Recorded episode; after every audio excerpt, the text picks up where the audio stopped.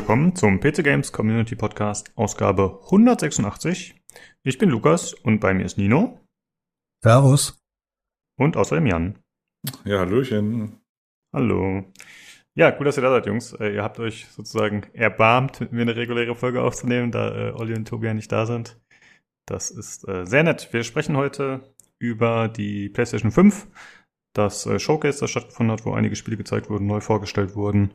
Außerdem haben wir natürlich den Hardware-Teil noch. Und wir sprechen über Apple versus Epic. Da gibt es einige Neuigkeiten in dem Gerichtsverfahren. Äh, ja, sprechen wir erstmal darüber, was wir zuletzt gespielt haben jetzt die Woche. Nino, was stand an? Es ist, ich weiß gar nicht, wie ich anfangen soll. Ich fühle mich äh, schon wieder völlig, ähm, völlig rausgedisst durch meine äh, Mono-Game-Erfahrung. Ich habe Tarkov gespielt. ähm, und das tatsächlich absolut unerfolgreich. Es war äh, nicht nur eine große Durchstrecke, sondern auch äh, öfter ein grausames Unterfangen, in dem wir versucht haben, sinnfreie Tasks zu erledigen und dabei Millionen von Rubel äh, in die Weltgeschichte geblasen haben, ähm, weil wir einfach schlecht waren die Woche. Und äh, witzigerweise habe ich mich zweimal in äh, Situationen manövriert, äh, wo ich innerhalb der Map einfach irgendwo stuck war und dann traurig und ähm, ja ähm, einsam darauf gewartet habe, dass die Runde vorbeigeht, während ich hinter einem Schrank oder auf einem Felsen saß, von dem ich nie wieder runterkommen würde. Und äh, bin dann einfach äh, verdurstet und verhungert. Aber warum bist du dann einfach rausgegangen aus dem Raid? Weil wenn du den Raid quittest, du dein Zeug nicht wieder kriegst. Auch nicht, wenn das wenn versichert ist? Auch nicht, wenn es versichert ist. Ah, das war mir gar nicht bekannt. Ich dachte, das wäre quasi wie ein Suizid, wenn nee. man einfach rausgeht. Oh. Disconnect ist, ähm, alles ist weg. Und ich kann dir das aus äh, guter alter Rage Quit Erfahrung, kann ich dir das äh, 100%ig bestätigen. ja gut, ist dann halt wahrscheinlich, um die Leute daran zu hindern, irgendwie in ausweglosen Kampfsituationen einfach abzuhauen. Okay, interessant. Gut, hast du sonst noch irgendwas zu berichten? Irgendwelche Serien geschaut? Irgendwas anderes Erwähnenswertes? Nichts, nichts wahnsinnig. Ich habe einen, einen Podcast durchgesuchtet, den absoluten Geheimtipp äh, AWFNR, äh, den es erst seit sechs Jahren gibt. Ähm, aber den habe ich auf äh, Spotify vorher noch nie gesehen, also noch nie gesehen gehabt. Ist mir halt reingespielt worden. Ich habe äh, alle Folgen, die auf Spotify verfügbar sind, durchgehört. Ist ganz witzig. Äh, Paul Ripke und Joko Winterscheid äh, bei ihren komplett wahnsinnigen Dingen, die sie so tun und das dann auch noch in einem Podcast erzählen, zuzuhören. Aber das ist ja nun nicht wirklich ein Geheimtipp. Hm. Äh, alle Wege führen nach Ruhm. Das heißt ja ausgesprochen. Äh, ich habe damals nur den ersten Podcast gehört. Ich weiß gar nicht, ob der schon so einen Namen hatte. Das war so ein zwölf Folgen oder so waren das, glaube ich, nur. Das war so pilotmäßig. Ja, war ganz okay. Ist halt ein, irgendwie so ein ziemliches Abgewichse immer, fand ich. Weil die halt nur geile Geschichten sich gegenseitig erzählen. Das fand ich ein bisschen weird. Aber trotzdem unterhaltsam an sich, ja. Haben die viele Gäste da oder machen die das dann immer nur zu zweit? Ähm, die haben Tatsächlich haben sie manchmal Positionen, wo sie, wo sie Gäste haben. Ähm, war also absolut sehr guter, sehr guter Cast, äh, wo äh, Winterscheid mit ähm, dem Herrn Gotter, dem äh, Namenserfinder spricht. Das war ziemlich cool, fand ich wirklich, ist schon ein bisschen älter. Aber ansonsten, wenn sie zusammen sind, haben sie eigentlich keine Gäste da. Hm, okay. Gut, ja, vielleicht mal wieder ein Grund, mal wieder reinzuhören. Äh, Jan, wie sieht's bei dir aus? Was hast du gespielt? Ich habe GTA 5 gespielt. Dann habe ich gestern noch, äh, wo wir gerade das Thema Tarkov waren, noch den Niedergang der Elster äh, live miterlebt, wie er irgendwie sechsmal versucht hat, irgendwie Customs auf den Baum zu springen, aber immer irgendwie, ich sag mal, mittelerfolgreich war, also die ersten fünfmal abgeschossen wurde und dann irgendwie vom Baum gefallen ist und dann niedergemäht. Und dann hat er quasi auf Splitgate gewechselt und hat es bis vier Uhr nachts irgendwie vor sich hingespielt, während äh, Marco Rage gespielt habe und ich meine Zeit damit verbracht habe, äh, die Achievements auf Steam äh, zu vergleichen, wer denn quasi Dishonored und Co. am besten durchgespielt hat. okay. Das war dann quasi die Erfahrung. Ähm, ansonsten habe ich GTA 5 tatsächlich gestern beendet. Ähm, Daher kam das auch mit dieser Achievement-Geschichte, weil äh, ich festgestellt habe, ich habe bei GTA 5, das habe ich ja dann am Freitagabend dann die ganze Zeit gespielt und am Samstag, also gestern, ähm, halt auch irgendwie so nachmittags und irgendwann so um drei oder so nachmittags hatte ich dann tatsächlich durch und habe dann nochmal so diese Strangers and Freaks so, also die Karten quasi mit diesen drei Charakteren so abgegrast und habe dann geguckt, was da noch so an NPCs irgendwie es gibt. Und dann habe ich mir das immer angeguckt. Und zum Beispiel irgendwie bei Trevor gibt's ja diese, diese Bounty Hunterin, die irgendwie auf äh, in der Wüste sitzt vor ihrem Notebook. Die fand ich irgendwie vom Sprachduktus und von der Optik irgendwie total geil. Und äh, bei Franklin gibt's halt irgendwie so einen Extremsportler, mit dem man dann irgendwie Fallschirm springt und irgendwie Fahrrad fährt dann. Und das habe ich halt immer jeweils, also jede Station habe ich halt einmal gemacht und dann festgestellt, oh geil, das musst du auch nie wieder machen. das, äh, das war's jetzt. Und dann habe ich halt quasi die Hauptstory beendet. Und ähm, ja, ich weiß nicht, wollen wir übers Ende sprechen? Das haben wir gestern auch so ein bisschen in Selbsthilfegruppe gemacht. Wie war denn dein Ende, Lukas? ja, ist, glaube ich, ein bisschen ja, schwierig. Würde ich jetzt nicht unbedingt machen, zumal wir okay. gleich noch darüber sprechen, dass äh, ja demnächst nochmal GTA 5 wieder neu aufgelegt rauskommt. Äh, ich meine, wahrscheinlich haben es wirklich 99% der Zuhörer gespielt, die es interessiert, aber dennoch. Es gibt verschiedene Enden, das äh, kann man wissen. mhm. ja. ja, ich kann die Argumentationsweise auch durchaus nachvollziehen, die dann quasi ein anderes Ende gewählt haben als das, was ich gewählt habe. Ähm, ich habe die Familie halt nicht auseinandergerissen. Lassen wir es mal so formulieren. Und am Ende sind friedlich alle in einem Sonnenuntergang ihrer Wege gegangen. Das lag wahrscheinlich auch daran, dass ich quasi das komplette Spiel mehr Wege als ein Charakter gespielt habe. Also ähm, der Trevor, der ist ja so ein bisschen die Axt im Walde und bei mir war der Michael und Franklin war halt auch die Axt im Walde. Also wenn ich zum Beispiel mit Auto gefahren bin und äh, da kam dann ein Linksabbieger und der ist mir in die Seite gefahren oder hat irgendwie komische, ruckartige Bewegungen gemacht, so dass ich quasi in ihn reingecrasht bin, war halt mein erster Griff zur Hutablage, wo halt direkt die Pistole schon lag und habe dann einfach direkt auf der Straße exekutiert. Ähm, das war mein Op Modus operandi für GTA 5. Dementsprechend hatte ich da quasi auch eine leicht andere Empfindung der Moralvorstellungen in diesem Spiel. Von daher ja. ja okay, und auch bei der Folterszene habe ich dann auch gesagt, er hätte auch dieses, er hätte mir auch sofort alles sagen können. Also ich, das war jetzt nicht mein Problem. naja, schuld, wenn, sie, wenn sie sich auch wehren, ich meine ganz ehrlich, was soll das?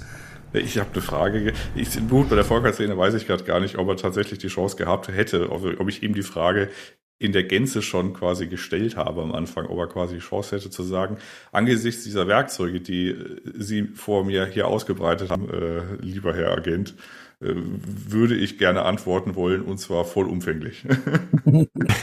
Hätte einfach machen können. Ja. Nee, aber ansonsten, ähm, äh, vielleicht ist noch so als Fazit, ist eigentlich immer noch ein gutes Spiel, das ist halt äh, jetzt so alt wie die Zeit. Ähm, ich habe das oben auf dem 4K-Fernseher gespielt, äh, auch mit 4K-Auflösung. Die Grafikkarte, die hat sich, ich will nicht sagen gelangweilt, aber es war auch nicht weit davon entfernt. Ähm, so auf Hochmitteleinstellungen. Also das äh, Bottleneck ist bei dem Spiel äh, nicht die Grafikkarte, also zumindest mal nicht die 2070, die ich da hatte, also 2070 Super, sondern wenn man halt schnell durch die Stadt gefahren ist, ist halt einfach so hartes CPU-Bottleneck. Ich habe das halt oben auf einem Vierkern Skylake irgendwie gespielt, der irgendwie 2006 rauskam, also der äh, ist noch nicht so ganz dick auf der Brust. Und die grafische Qualität fluktuiert, würde ich mal sagen. Also es gibt immer wieder Stellen, gerade wenn irgendwie die Sonne untergeht oder nachts oder so, das sieht einfach ziemlich realistisch aus. Ich habe es auch komplett ohne Mods irgendwie gespielt. Aber das sieht halt so aus, als wenn man halt nachts irgendwie, weiß nicht, in so einer Hintergasse irgendwie steht und es sieht halt alles stimmig aus. So gerade die Lichtstimmung und so weiter und so fort. Sobald da natürlich dann irgendwie eine Nahaufnahme auf so ein Gesicht oder gerade so NPCs oder so, das sieht halt alles irgendwie dann schlimm aus aus heutiger Sicht. Aber das ist halt so Hit und Miss. Also teilweise denkt man sich, wow, das Spiel ist fast zehn Jahre alt, krass. Und manchmal denkt man sich, ah, das Spiel ist zehn Jahre alt. und ja, ja. Stimmt. Ja, wir hatten ja äh, gemeinsam ein bisschen gespielt, beziehungsweise ich habe im Stream halt zugeschaut und äh, ja, wie du schon sagst, also die die Illusion der Welt und so, die ist weiterhin noch ziemlich cool. Also es wirkt halt einfach lebendig, Lichtstimmung ist toll und äh, auf Entfernung ist auch alles super, aber dann hast du teilweise aber so ein bisschen näher geschaut und das ist halt echt nicht mehr so pralle. Aber ja, bei dem Alter braucht man sich nicht wundern. Also das finde ich erstaunlich, dass das Spiel überhaupt heute noch so gut mithält, tatsächlich. Ja, das stimmt. Also es gibt halt tatsächlich Stellen, wo man so denkt, nee, das ist immer noch durchaus gängig. Also das ist schon ziemlich cool. Und was ja. halt auch ganz gut ist, ist die Inszenierung. Also gerade so äh, Hauptquests, also die Nebenquests, die sind ja so ein bisschen überschaubar irgendwie, was das angeht. Aber gerade so die Inszenierung dieser Heists und dieser irgendwie Verfolgungsjagden, irgendwie, weiß ich, auf irgendwelchen Flugplätzen und Dinge explodieren und Tankwagen und Polizeiautos fahren in Tankwagen rein und äh, weiß nicht, in den Tunnel mit Hubschraubern und dann, ah, wo sind sie und so weiter. Also das ist schon, was so Kamerafahrten und, äh, und Inszenierung dieser Action angeht, das ist schon ziemlich krass. Also das ist auch immer noch heute, wenn man sich so, also da wird einem nicht langweilig, sagen wir es mal so. Das kann man auch immer noch heute gut spielen. Das war damals gut, das ist heute gut. Ähm, das ist schon ziemlich, äh, ziemlich krasses äh, Produktionsbudget. Und was halt auch noch faszinierend ist an diesem Spiel, dass du halt die Welt hast, die von den Charakteren her, also irgendwas ist, irgendwas passiert ja immer, ne? Also du hast dann irgendwie solche Events, du hast dann, weiß ich, irgendwelche Sachen, die man, wo man irgendwie Raubüberfälle verhindern kann, Vergewaltigungen verhindern kann tatsächlich. Also mit dem sofortigen Exekutieren der Täter, in meinem Fall tatsächlich immer. Aber so ist das halt im Leben. Ich war da quasi so eine Art Robocop, ne? ähm, also seltsame Moralvorstellung, aber die zumindest konsistent, hat mir dann das psychologische Profil, was einem am Ende quasi eingeblendet wird, äh, dann gesagt.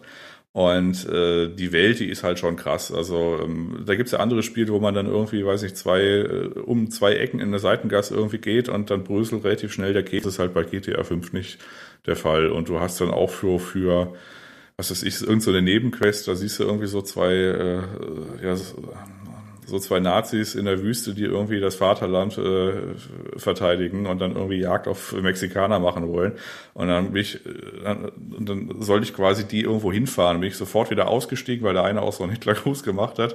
Hab dann eine C4-Ladung an äh, die Karre geworfen und dann war äh, die Mission beendet und dann stand dann Mission failed und das unter äh, als äh, Begründung, wieso die Mission gefehlt ist, dass ich quasi eine C4-Ladung an die Karre geworfen habe. Und da habe ich mir gedacht, das ist aber erstaunlich äh, präzise, diese Fail-State-Beschreibung für so eine, für so eine Mission. Und äh, sowas hast du halt ständig, dass halt irgendwie so jede Kleinigkeit dann irgendwie dann doch noch irgendwie vorgesehen oder durchdacht oder so. Also das äh, ist auch ziemlich beeindruckend, diese ganze Welt, dass dann irgendwie du halt einfach Dinge mit dieser Welt anstellen kannst und die irgendwie darauf reagiert. Also, ja.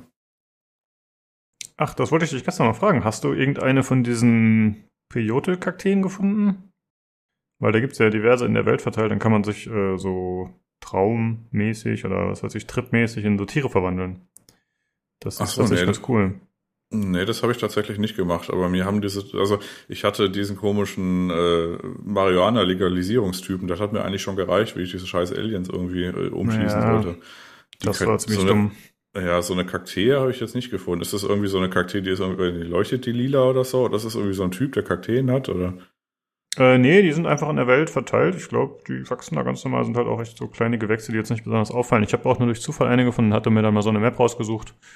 Und es gibt relativ viele. Also kannst du halt irgendwie als Unterwassertier, als äh, irgendwelche Vögel und so ganz unterwegs sein. Und das äh, fand ich ganz cool. Ich glaube, ich hatte so einen Kojoten oder so. Eine witzige Idee auf jeden Fall. Wurde, glaube ich, dann auch mit der mit der Enhanced Version quasi äh, kam das dann ah, raus. Also nicht bei der ursprünglichen, sondern mit der PS4, PS5, PC-Fassung dann.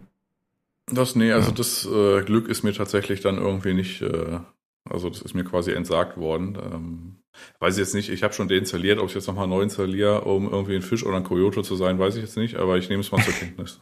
ja, ich glaube, das lohnt sich dann nicht so sehr. Ja, okay, äh, Leute, also hier habt ihr es gehört, äh, GTA 5, krasser Geheimtipp, äh, kann man auf jeden Fall spielen. Äh, ich habe ein bisschen äh, Splitgate gespielt mit Philipp gestern, wie du schon erwähnt hast. Und äh, ja, nach zwei Stunden hatte ich auch schon wieder die Nase voll, aber weiterhin spaßig. Und außerdem habe ich gespielt das Ghost Runner Neon Pack Update. Das äh, hatte ich letzte Woche schon im Podcast kurz erwähnt. Äh, kostet halt 5 Euro. Und äh, ich habe diesen Wave-Modus ausprobiert, also einfach so äh, Wellen von Gegnern abwehren. Und das hat ein bisschen damit beworben, dass es halt äh, prozedural generiert ist. Und ich dachte mir, okay, gut, jetzt probierst du es doch mal aus. Und leider war ich ziemlich enttäuscht. Also es sind halt 20 äh, Wellen von Gegnern, die auftauchen. Und äh, nach jeder Gegnerwelle bekommt man ein paar Fähigkeiten vorgeschlagen. Und dann kann man sich halt eine davon auswählen. Und ja, dann geht's weiter. Und so macht man sich quasi so ein Bild zusammen. Und dann äh, ja, muss man immer gegen immer schwere Wellen kämpfen. Und es ist zum einen so, dass man unendlich Leben hat. Also es ist jetzt nicht irgendwie so, dass man äh, ja, scheitern kann wirklich. So es sei denn, man kommt da wirklich gar nicht weiter. Aber Neustarten ist jederzeit möglich. Und ja, das Level war halt immer das gleiche. Das fand ich sehr enttäuschend. Also die Gegner waren dann, also es war halt einfach nur so ein kleines Arena-Level, das war wirklich ziemlich klein. So vier Säulen und irgendwie ein paar Enterhaken-Punkte und ein bisschen Wallrun und so. Und ja, die Gegner wurden halt dann zufällig verteilt und war ehrlich gesagt nicht so cool. Habe ich dann irgendwie eine Stunde 20 habe ich dann gespielt, hatte dann einmal das Wellenlevel da durchgespielt, das Level 20. Und ja, das Gameplay macht weiterhin Spaß, so, das ist äh, kein Problem. Aber mir hat tatsächlich in dem Hauptspiel eigentlich das Movement meistens mehr Freude bereitet als das Gegner bekämpfen. Von daher war das hier vielleicht äh, ein kleiner Fehlkauf meinerseits, aber ich werde es nochmal probieren, denke ich. Jo. Was war denn das für ein um, ähm, Kostenpunkt für den DLC? Äh, 5 Euro waren das. Ich habe dann gesehen, es gibt auch schon diverse andere DLC, also das waren bisher nur Skins, glaube ich, halt irgendwelche Waffen und Masken und so. Also da gab es schon ein bisschen was, war mir gar nicht so klar. Ich war halt im ersten Moment ein bisschen enttäuscht, dass das Geld kostet, ehrlich gesagt, weil ich dachte mir halt, okay, die waren jetzt so erfolgreich mit dem Hauptspiel, glaube ich zumindest, also von so Kostenaufwand und was sie da eingenommen haben. Und da dachte ich, gibt es ein paar Gratis-Updates, aber scheint zumindest nicht zu viele gegeben zu haben, ja. Mhm. Ja, ansonsten äh, wollte ich gerne noch eine Podcast-Folge empfehlen. Äh, der Olli hatte die auch gehört. Ich glaube, der wollte die auch empfehlen. Äh, und zwar The Pod und die Folge 334. Da ging es um äh, Four Players. Äh, und ja, um den Abgang und äh, da haben der André Peschke und Jochen Gebauer über das Wieso, weshalb, warum aus ihrer Sicht gesprochen und generell so ein bisschen über die Spielebranche, Online-Journalismus äh, gefachsimpelt. Und das fand ich sehr interessant da man äh, zwar viele Sachen sich denken konnte, aber doch einige Einblicke da reinbekommt. Ich fand zum Beispiel interessant, dass sie darüber gesprochen haben, äh, wie Klicks gezählt werden über Seiten. Also ne, äh, ja, Klicks sind ja immer die wichtigste Währung sozusagen bei diesen Content-Sachen. Und ja, wie das Ganze gezählt wird, wie man versucht, äh, da diesen Zählmechanismus zu umgehen und wie die sich da wieder dagegen wehren und wie das Ganze halt so aufgebaut ist. Fand ich sehr interessant. Ähm, ja, im Histor, also ich habe die Folge auch gehört, im historischen Zeitverlauf vor allem. Also gerade der Peschke, der hat ja angefangen, so in dieser Frühzeit des Internets hier mit Krawall, äh, da diese Seite und diese Portale zu machen. Und der hat dann quasi erzählt, dass quasi dieses, dieses Bescheißen immer schwieriger wurde, um es mal so zu formulieren. genau, ähm, ja. Weil in der Frühzeit des Internets, da hattest du quasi noch sowas wie ähm, wie äh, ein Werbebanner und das wurde halt, wurde halt angezeigt. Da hattest du quasi immer noch Klicks und da konntest du tatsächlich Geld verdienen, indem du einfach ein Makro irgendwie gebaut hast und dann, also Geld verdienen, ein paar Euro oder so, ne? aber immerhin, äh, indem du halt Makros gebaut hast und dann hat der PC ja quasi immer so eine Seite neu geladen und irgendwie auf das dusselige Banner geklickt und das wurde halt immer nach und nach dann quasi eingeschränkt. Der äh, schildert so ein bisschen diese Historie, wo dann quasi immer diese Werbetreibenden gesagt haben, ja okay, ähm, wie viel, also was bringt uns das eigentlich und was ist dann quasi eigentlich das Merkmal und zum Beispiel ein Ding ist, dass man dann angefangen hat, in diesen äh, komischen Seiten irgendwie so ein Ringsystem sich gegenseitig zu empfehlen und dann auch immer Foren äh, äh, Banner quasi zu haben. Und immer bei einem Foren hast du ja quasi einen Beitrag schreiben und das war ja noch nicht so hier mit Ajax und äh, Response und so. Dann musst du es quasi immer neu laden, irgendwie den, also den, den Foren Startseiten, den Thread in das Thema, äh, dann nochmal neu laden und quasi bis du irgendwie einen Beitrag geschrieben hast, hast du irgendwie die Seite schon zehnmal neu geladen und das Banner zehnmal angesehen. Also angesehen. Ne? Ja. Ansonsten haben sie dann quasi einfach relativ lange ähm, sich im Wesentlichen öffentlich darüber gewundert, wieso es den Compotec Verlag noch gibt, so im Wesentlichen. Also so richtig um For Players ging es dann gar nicht mehr so richtig. Und äh, ja, aber es ist eine ziemlich coole, interessante Folge, ja. Genau, ja. Und äh, das hält einem, finde ich, auch mal wieder ein bisschen vor Augen. Also, äh, ja, im Forum bei PC Games Day zum Beispiel gehen ich und auch andere User teilweise doch hart mit Computec ins Gericht, und wenn man das dann so hört äh, von Leuten, die da ein bisschen mehr involviert sind oder waren, mit was für Mitteln die da arbeiten müssen und unter welchen Bedingungen, dann, ja, da kann man es irgendwie schon teilweise verstehen, auf jeden Fall. Ja, sehr interessant. Support-Runde 334. Ja. Gut, äh, dann Bevor du mhm. weiter, äh, wolltest du jetzt weitermachen? Ansonsten, ich kann ja nochmal sagen, ich hatte 12 Minutes tatsächlich nochmal ein bisschen, also nur zwei Sätze dazu. Hm? Ich hatte das für mich, äh, ich hatte so zwei Sessions jetzt, also jeweils immer eine Stunde und dann hat es mir auch gereicht. Also ich hätte jetzt keine Lust, das irgendwie vier Stunden zu spielen, aber ich werde es wahrscheinlich noch tatsächlich zu Ende spielen, immer in diesen, in diesen Stunden-Sessions und äh, ich werde wahrscheinlich nochmal zwei Sessions brauchen oder so und äh, ich kann das so ein bisschen nachvollziehen. Ich habe auch vorher auch diesen Podcast gehört, äh, Deswegen waren manche Ideen, ich wurde vielleicht beeinflusst, sagen wir es mal so. Und ähm, ich habe am Anfang relativ viel Zeit darauf verwendet, äh, quasi schneller voranzugehen, als ich eigentlich hätte es normalerweise gemacht hätte. Also in der Regel so, ist, sieht das Spiel vor, dass man sich das erstmal anguckt bis zum Ende. Das habe ich halt, ich glaube, in der ersten Stundensession überhaupt nicht gemacht oder so. Ich habe halt sofort immer geguckt, was irgendwie geht und was man so an Gemeinheiten alles machen kann. Und da fehlt einem halt dann logischerweise die Information, wenn man sich den Kram nie bis zu Ende geguckt hat. Und dann habe ich dann quasi das mal tatsächlich gemacht und dann hatte ich so eine Idee und das habe ich dann tatsächlich auch irgendwie durchgezogen. Und das war dann auch irgendwie hat das alles funktioniert, wie ich das mir so gedacht habe. Und dann war ich irgendwie überfordert mit der Situation. Und äh, ja, dann ist es wieder blutig geworden. Aber äh, ich stand da so in diesem Raum und konnte mein Glück äh, gar nicht fassen, dass es alles funktioniert hat, wie ich mir das gedacht habe. Und dann stand ich so da und wusste gar nicht, ja, was mache ich denn jetzt? Ähm, äh, ich war mit dieser Situation irgendwie so völlig unvorbereitet, dass es tatsächlich irgendwie alles aufgegangen ist. Ich so, hui.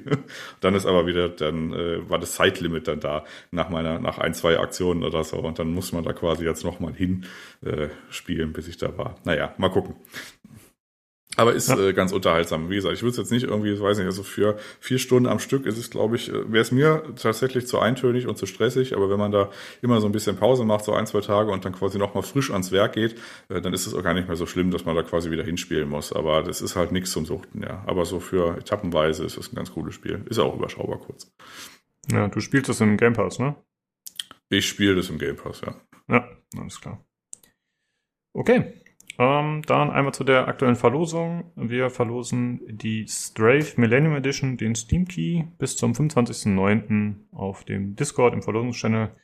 Gesponsert wurde der Key von Rocco. Ich fand Strafe ganz cool, was ich davon gesehen habe. Ich habe selbst noch nicht gespielt, aber ist ja so ein äh, Shooter, der auf Oldschool gemacht ist. Also ist zwar Singleplayer, aber ist so in Richtung schneller Arena-Shooter beziehungsweise gegen Horden von Gegnern. Macht einen ganz coolen Eindruck, ist halt so ein bisschen Retro-Style. Okay, mm, dann haben wir Hörerfeedback. Und zwar haben wir einmal was vom Derek, der hat das eigentlich nicht im Hörerfeedback-Channel gepostet, aber wir haben das einfach da weggeklaut sozusagen. Äh, Nino, du haben gesagt, du liest es einmal vor. Jo, vom lieben Derek. Ein Dank an die Hardware-Sparte des Podcasts. Es ist immer äußerst interessant und hörenswert. Die Folgen mit Neusmeer und Sterling waren grandios und haben mir sehr gefallen. Das war's ja. schon. Herausragend. Äh, ich kann dazu nur sagen, wir geben uns immer Mühe, Leute, die zu uns kommen, vor allen Dingen zu mir und Jan, äh, ordentlich zu behandeln. äh, ja, da werden wir wahrscheinlich gleich im Hardware-Teller nochmal kurz drauf kommen. Äh, ja, freut uns auf jeden Fall, dass es dir gefällt und äh, wie immer auch an die anderen äh, Zuhörer, wenn ihr konkrete Hardware-Fragen habt oder eine Beratung braucht, äh, gerne bei uns melden im Hardware-Channel oder auch im Hörerfeedback-Channel. Dann versuchen wir das da dann in der Folge zu beantworten oder euch mit einzubinden, je nachdem, wie das gewünscht ist. Freut uns auf jeden Fall, Derek. Okay, dann äh, habe ich noch was von Sterling. Ich habe das Ganze ein bisschen gekürzt, da es relativ lang war. Äh, ja, deswegen lese ich mal nur einen Teil vor. Äh, ich habe mir jetzt auch I Am Mother angeschaut. Gefiel mir ziemlich gut. Habt ihr Moon gesehen? Ich mag Filme dieser Art. Da ich letztens noch oft die Frage nach guten Horrorfilmen hatte, Get Out ist mir nachher noch eingefallen. Ähm, Moon habe ich tatsächlich nicht gesehen, aber wird mal auf meine Liste kommen. Mal schauen. Ja, I Am Mother habe ich mittlerweile auch schon anderen Leuten empfohlen und äh, bisher hat den jeder gefeiert, mit dem ich gesprochen habe, muss ich sagen. Ist echt äh, eine gute Empfehlung von Olli gewesen. Cooler Film. Ja, Moon ist tatsächlich auch ziemlich gut. Also ist ein paar Jahre her, seit ich den geguckt habe. Der ist auch schon ein bisschen älter, aber das ist ein, ein anderer Film, als man so sonst irgendwie den sieht. Ähm, also es ist so ein bisschen Kammerspielartig auch. Bisschen, also ja, ist tatsächlich ein ziemlich cooler Film. Also ist ähm, ja, wie gesagt, was anderes mal. Irgendwie die ganze Bildsprache ist ziemlich gut. Das Schauspiel ist äh, fantastisch. Ist jetzt kein großartiges Bombast-Kino, aber ist ein, äh, ist ein richtig guter Film, ja. Mhm. Okay, cool.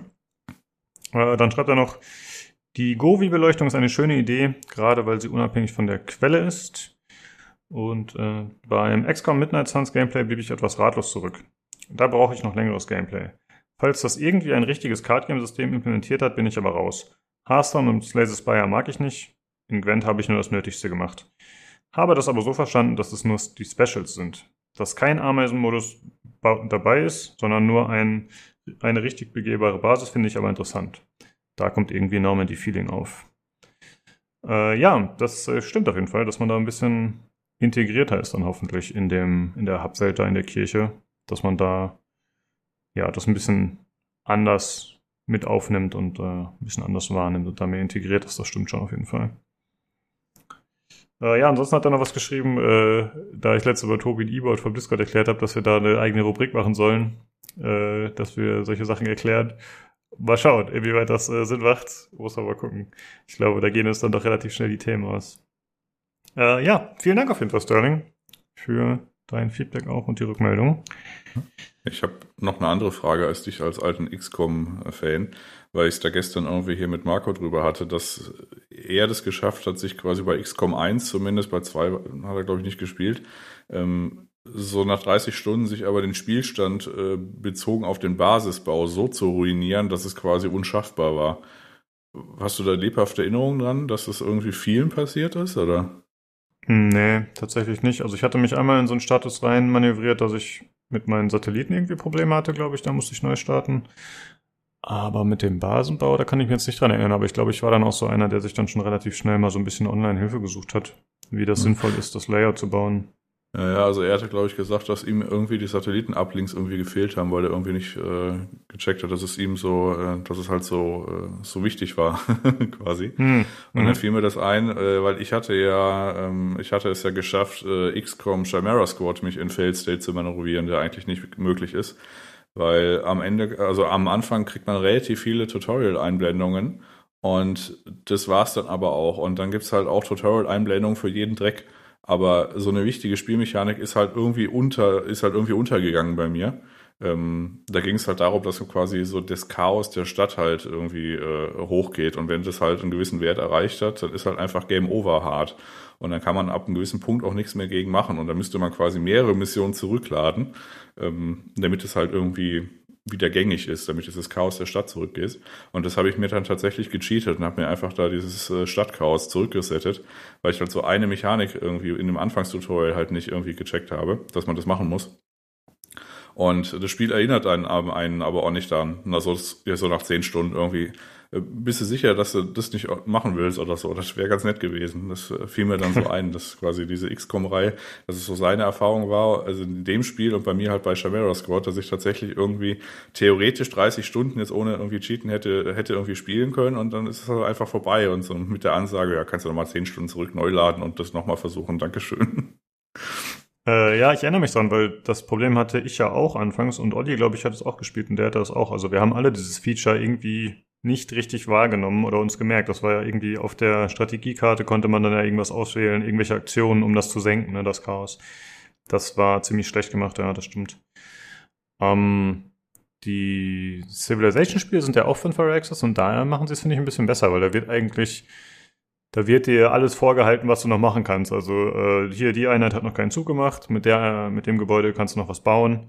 Äh, hier hast du noch Forschung offen. Also eigentlich kannst du die Runde nicht beenden, ohne zumindest darauf hingewiesen zu werden. Du kannst es natürlich übergehen, aber es wird ja alles nochmal vor die Nase gesetzt. Das ist eigentlich ganz angenehm, ja. Ja, stimmt schon, das ist bei XCOM leider manchmal so. Ja, okay. Äh, vielen Dank an euch für das Feedback. Dann äh, würde ich sagen, kommen wir jetzt zum Hardware-Teil.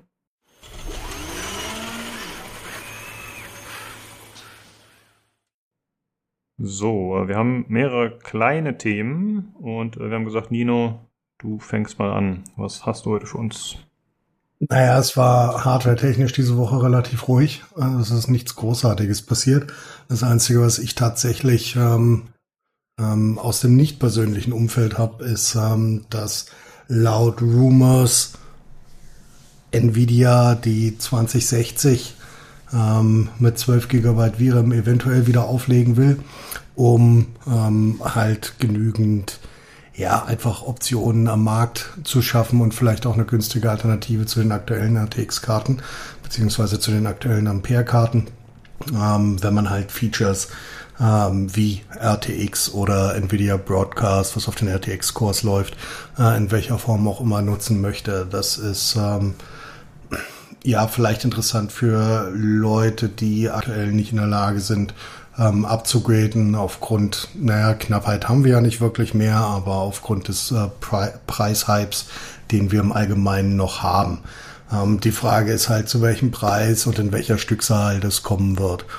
Ähm, wenn das eventuell einen attraktiven Preis hat, und genügend Karten davon produziert werden, wenn noch genügend Chips übrig sind oder sie tatsächlich noch Kapazitäten haben, was ich aber irgendwie zu bezweifeln wage, dass sie einen drei Jahre alten Chip nochmal neu produzieren, solange sie nicht noch irgendwo im Lager welche gefunden haben, in einer Menge, die äh, den Markt heilt. Ähm, ist das vielleicht eine Alternative, wenn man noch auf älteren Generationen ist.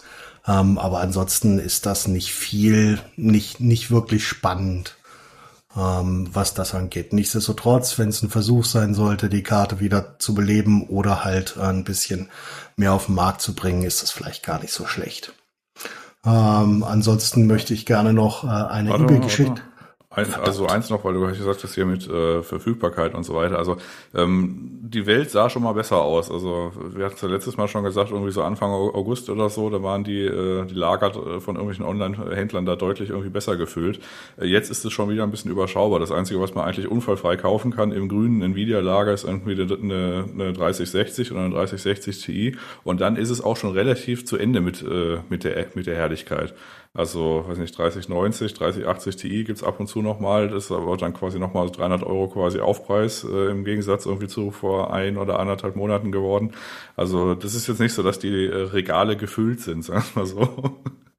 Nö, das aber. War schon mal besser, ja, ja. Ja, logisch, aber du kriegst zumindest Karten, auch in, auch in dem High-End-Bereich. Über die Preise. Ja, es ist nicht komplett reden, leer, ja, ja. Aber du kriegst äh, schon mal, wenn du reinguckst, casually auch auf ähm, den üblichen Seiten, Mind Factory, ähm, äh, Alternate Case King, kriegst du Karten in welchem, in welchem Rahmen und ob es genau die Karte ist, die du haben willst, ist äh, eine andere Sache. Und ja, die Verfügbarkeit war schon mal deutlich besser und auch die Preise waren tatsächlich, ähm, da hast du auch recht, vor anderthalb Monaten deutlich besser, als sie das aktuell sind. Ja, hm. ähm, dann nichtsdestotrotz äh, zu meiner zu meiner kleinen eBay-Story. Ähm, äh, aus, aus aktuellem Anlass, weil wir gerade mit dem lieben Sterling ähm, die Möglichkeit einer wassergekühlten Grafikkarte ähm, ja durchphilosophieren im Hardware-Channel. Ähm, und ich gesagt habe, dass es vielleicht nicht die beste Idee ist, äh, seine erste Karte unter Wasser zu setzen, ähm, wenn die gerade so bei 1,5K liegen, weil er denkt über eine 3080 Ti nach. Ähm, da sind wir so bei ja anderthalbtausend bis 2000 je nach Modell. Ähm, und ich habe vor ja Anfang, Anfang des Jahres hatte ich eine 1080 Ti äh, verkauft auf Ebay, die funktionierend war, die vorher bei mir in einem System drinne war, ähm, wo ich einen Luftkühler wieder draufgebaut habe und habe sie nach zwei Wochen als defekt wiederbekommen. War ein riesen Hickhack. Ähm, und jetzt habe ich mir unter der Woche, weil ich äh, Zeit, Lust und Wut hatte, mir die Karte endlich angeguckt, was denn daran kaputt ist. Und es war relativ einfach zu sehen. Der Kollege, der die in der Hand hatte, ähm, und sich mir als defekt zurückgeschickt hat, hat versucht, einen Wasserkühler drauf zu bauen ähm, und hat dabei ähm, ein Rammsteinchen so angeditzt, dass es ähm, an mehreren Lötstellen weg ist und nochmal locker ähm, sechs oder sieben kleine Caps abgerissen. Äh, wahrscheinlich ist er mit, mit einem Schraubenzieher oder so abgedreht, ähm, was relativ schwierig ist. Jetzt habe ich halt eine kaputte 1080 Ti unten liegen. Ähm, was jetzt grundsätzlich nicht so schlimm ist, passiert. Ähm, aber meine, ich kann es halt, ich kann es halt so oder so nicht nachweisen. Darum geht's gar nicht. Geht bloß darum, darauf hinzuweisen, dass wenn man eine Grafikkarte unter Wasser setzt, das mh, mm, ein grundsätzliches ähm, Verständnis für die Technik der Karte und ein gewisses Feingefühl sowie die richtigen Werkzeuge voraussetzt. Das ist also nicht, äh, nicht, nicht ganz so einfach, vor allen Dingen bei sehr teuren Karten ähm, und ich erzähle immer gerne wieder die Story, wie ich ähm, Martins 3090 unter Wasser gesetzt habe und mir dabei der Schweiß aus allen, äh, von allen Körperteilen lief. Ähm, würde ich das vielleicht erstmal bei einer alten Karte probieren, bevor ich das bei einer neuen mache. Ja, was für ein Arschloch. Ich meine, dann schickt man die halt nicht zurück, ne, wenn man anständig ist. ja, ähm, das, ja, hm? aber das, das, passiert, das ist, ähm, das ist der Gebrauchmarkt. Ähm, das passiert nun mal so. Ich meine, das war jetzt auch nicht, wir hatten auch sofort kaufen drin und war ein ordentlicher Preis. Ich habe auch damals nicht übertrieben, darum geht's gar nicht passiert. Aber ich finde es halt eine Frechheit, sich, sich hinzusetzen und sagen, ja, die Karte ist kaputt. Und dann siehst du halt jemand, der, der Ahnung hat, schraubt die Karte auf und sieht den, äh, den Kratzer vom Schraubenzieher von rechts nach links. Ähm, das ist dann halt Blödsinn. Hm. Ja. Ist es was, wo man dann irgendwie mit, äh, weiß nicht, DSLR irgendwie hochauflösend so ein Foto macht und das dann quasi als Produktbild, äh, gut, bringt ja auch nicht so richtig, richtig was, vorher, nachher und so weiter, ne? Weiß ja immer nie nee. wann. Ja. Nee, es ist auch, wie gesagt, ich war auch so wütend, ähm, dass ich mir die Karte drei Monate lang nicht angeguckt habe. Ähm, das äh, schreibe ich unter Verlust ab, darum geht's gar nicht. Mich ärgert das bloß, dass Leute das so machen. Mhm. Weißt du, wenn er halt, wenn, wenn du halt, ich meine, das passiert auch Leuten, die Ahnung haben, aber du solltest halt mit, egal was es war, es war so groß, dass du halt ähm, komplett einmal über die PCB reist. Ähm, das ist dann halt völliger Schwachsinn. Und das kannst du ja noch sagen, finde ich. Und ich finde, ähm, wenn du, wenn du erwachsen bist, ähm, dann sagst halt auch, okay, ich habe es ja kaputt gemacht. Ähm, das ist dann halt so. Aber ich kann halt auch verstehen, wenn Leute 500 Euro für sowas ausgeben. In der aktuellen Zeitstruktur, in der wir leben, ähm, ist das durchaus möglich, dass man sagt, okay, ich war es gar nicht und sie dann zurückschickt. Ähm, aber nur so als kleine Randstory und eher, wie gesagt, zur Ermahnung, dass wenn man das macht, da wirklich vorsichtig mit dem Zeug sein muss, dass man da bearbeitet. Ja, Gib uns ein Profil. Hm? Was? Ich wollte die Discord-Army gerade mobilisieren. Gib uns ein Profil. so, schlechte Bewertung. Ja. ja. Nee, ähm, also wie gesagt, ich ähm, hab das, äh, hab das abgeschrieben. Hätte ich das, hätte ich mir das gleich angeguckt, hätte ich vielleicht noch was machen können, aber ich war damals so wütend, dass ich mir halt gedacht habe, drauf geschissen. Das Ding ist jetzt hin und entweder du kriegst es wieder hin oder du kriegst es nicht hin. Ähm, hätte er nur die Caps abgerissen, wäre das kein Problem, die hätte ich wieder angelötet. Aber den RAM-Baustein, den krieg ich halt nie wieder drauf gelötet. Hm. Ja, also das vielleicht noch kurz zur Erklärung. Diese RAM-Bausteine, das sind halt so äh, in der Regel schwarze Chips und die sind dann quasi mit so einem Löt, äh, also so äh, mit so kleinen Bällchen müsst ihr euch das vorstellen und die werden dann quasi heiß und dann rasten die quasi so ein. Ähm, und dieses Balling oder Reballing, das ist kriegst du halt als äh, normaler Anwender nicht hin. Und das hast du aber auch dann, also das ist dann die große Schwierigkeit bei diesen, bei diesen äh, GDDR oder diesen VRAM-Baustein auf der Grafikkarte. Ähm, und deswegen muss man sich auch an solche Sachen halten, wie zum Beispiel, wenn man irgendwie sowas austauscht, wie zum Beispiel solche Pads oder so. Ne? Äh, und da sind irgendwie, und die muss man halt dann auch messen. Also wenn da jetzt irgendwie Millimeter-Pad verbaut ist, dann kann man da jetzt nicht einfach zwei Millimeter-Pads nehmen. Dann ist der Druck zu hoch und äh, dann bricht, also dann bröselt einem der Chip im Zweifelsfall weg, wenn man das dann irgendwie, also wenn man da quasi ein Pad äh, nimmt, was dann quasi zu dick dafür ist, ne? weil dann einfach der Anpressdruck zu hoch ist. Und ähm, bei diesen Wasserumbausachen oder so, da, da hast du ja auch relativ viele oder eine relativ detailreiche, wenn du so ein Blockhaus, so eine Bedienungsanleitung mit allem dabei und vorbelegt und so weiter. Und es ist dann auch nur für dieses Modell, wo es halt ausgewiesen ist und so weiter und so fort. Also, äh, was ich damit sagen will, äh, wenn man äh, genug Selbstvertrauen hat, ähm, das vielleicht unbegründet ist, dann würde ich das, also wenn man, also wenn man quasi genug äh, Wissen hat, um seiner eigenen Hardware gefährlich zu werden, würde ich in diesem Umbauschritt davon Abstand nehmen, äh, sich so äh, Gedanken zu machen wie, naja, das wird schon funktionieren. Also da sollte man sich schon an bestehende Anleitungen halten, würde ich vielleicht damit sagen. Das ist absolut richtig. Und zumindestens die großen, die großen Hersteller für, für Blöcke. Ähm, und ich bin da auch sehr, sehr eitel. Ich kauf halt nur Alpha Cool oder EKWB-Blöcke. Ähm, die legen halt alles bei und sagen dir sehr genau. Und auch wenn du, wenn du denkst, du hast die, die richtige PCB ähm, und die steht nicht auf der äh, QVL-List oder auf der Vendoren-Liste, dann musst du dir halt einen anderen Block kaufen. Wenn es für deine Karte keinen gibt, hast du immer noch bei Alpha Cool die Möglichkeit, sie einzuschicken und sie machen dir einen Block. Ähm, alles andere, alles andere ist Schwachsinn. Wenn du denkst, du kommst da jetzt mit einem 2,5 mm Pad klar, anstatt mit einem 3 mm Pad, dann wird das auf Dauer nicht funktionieren. Und das Einzige, was du tust, ist, du zerstörst die Hardware dauerhaft. Jo. Okay. Ähm, was haben wir sonst noch? Jan, du hast noch ein paar Sachen, ne? Äh, ja, geht aber ganz schnell, keine Sorge. mit diesen, äh, ja, ja, um mal vielleicht ein bisschen was, ja, wohl, eigentlich ist es gar nicht positiv, egal. Also, äh, PlayStation 5 ähm, gibt es eine neue Revision, äh, da hat dann ein, ein YouTuber, äh, so ein Tech-YouTuber, den ich persönlich nicht gucke, weil mir auf den Sack geht, äh, äh, nennt sich Austin Evans, aber verdient hat das oh. auch nicht, was ihm widerfahren ist. Äh, der hat dann quasi so, die, äh, so eine neue Playstation in die Finger bekommen, hat die aufgemacht zusammen irgendwie mit so einem Dude und dann einfach nur geguckt, ah, guck mal, der Kühlkörper, der ist ja viel kleiner und da hat er quasi, quasi unter ähm, der Unterschrift oder Videounterschrift, dass das doch jetzt schlechter ist, ne? Und äh, dann hat sich quasi der Internetmob irgendwie so die, äh, die Heugabeln irgendwie geschärft und irgendwie ist mit Fackeln dann auf ihn los. Und wie das halt immer so ist in heutiger Zeit. Also du kannst ja offensichtlich jetzt auch nicht unter irgendwie ein Video posten, irgendwie, ja, aber das ist doch jetzt irgendwie äh, nicht komplett richtig, mess doch nochmal nach oder so, sondern das ist dann gleich immer total schlimm und irgendwie die Ende, das Ende des Abendlandes und äh, der soll doch bitte sterben gehen und solche Geschichten halt alles. Ne? Und das geht halt einfach gar nicht.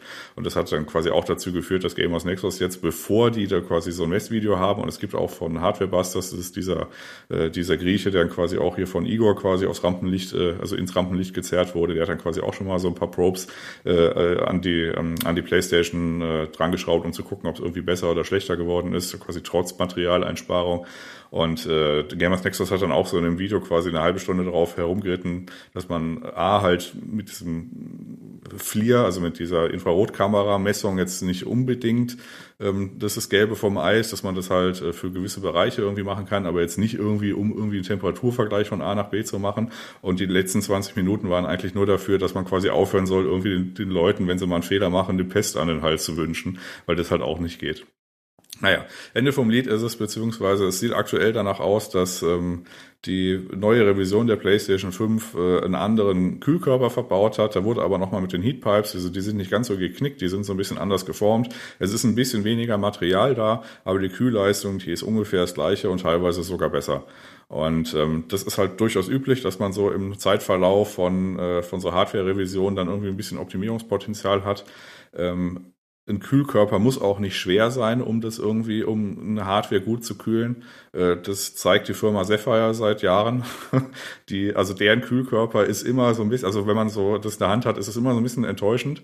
Aber deren Kühlkörper ist äh, regelmäßig zwei bis 300 Gramm äh, leichter als alles andere, was am Markt ist und kühlt trotzdem genauso gut. Also ähm, ja, muss man halt gucken mit irgendwelchen richtigen Sensoren, äh, ob das halt äh, alles noch gängig ist. Äh, und wenn die Antwort ja ist, äh, dann ist es halt gerade auch egal, ob die, ob die eigene PlayStation jetzt 300 Gramm weniger wiegt oder nicht.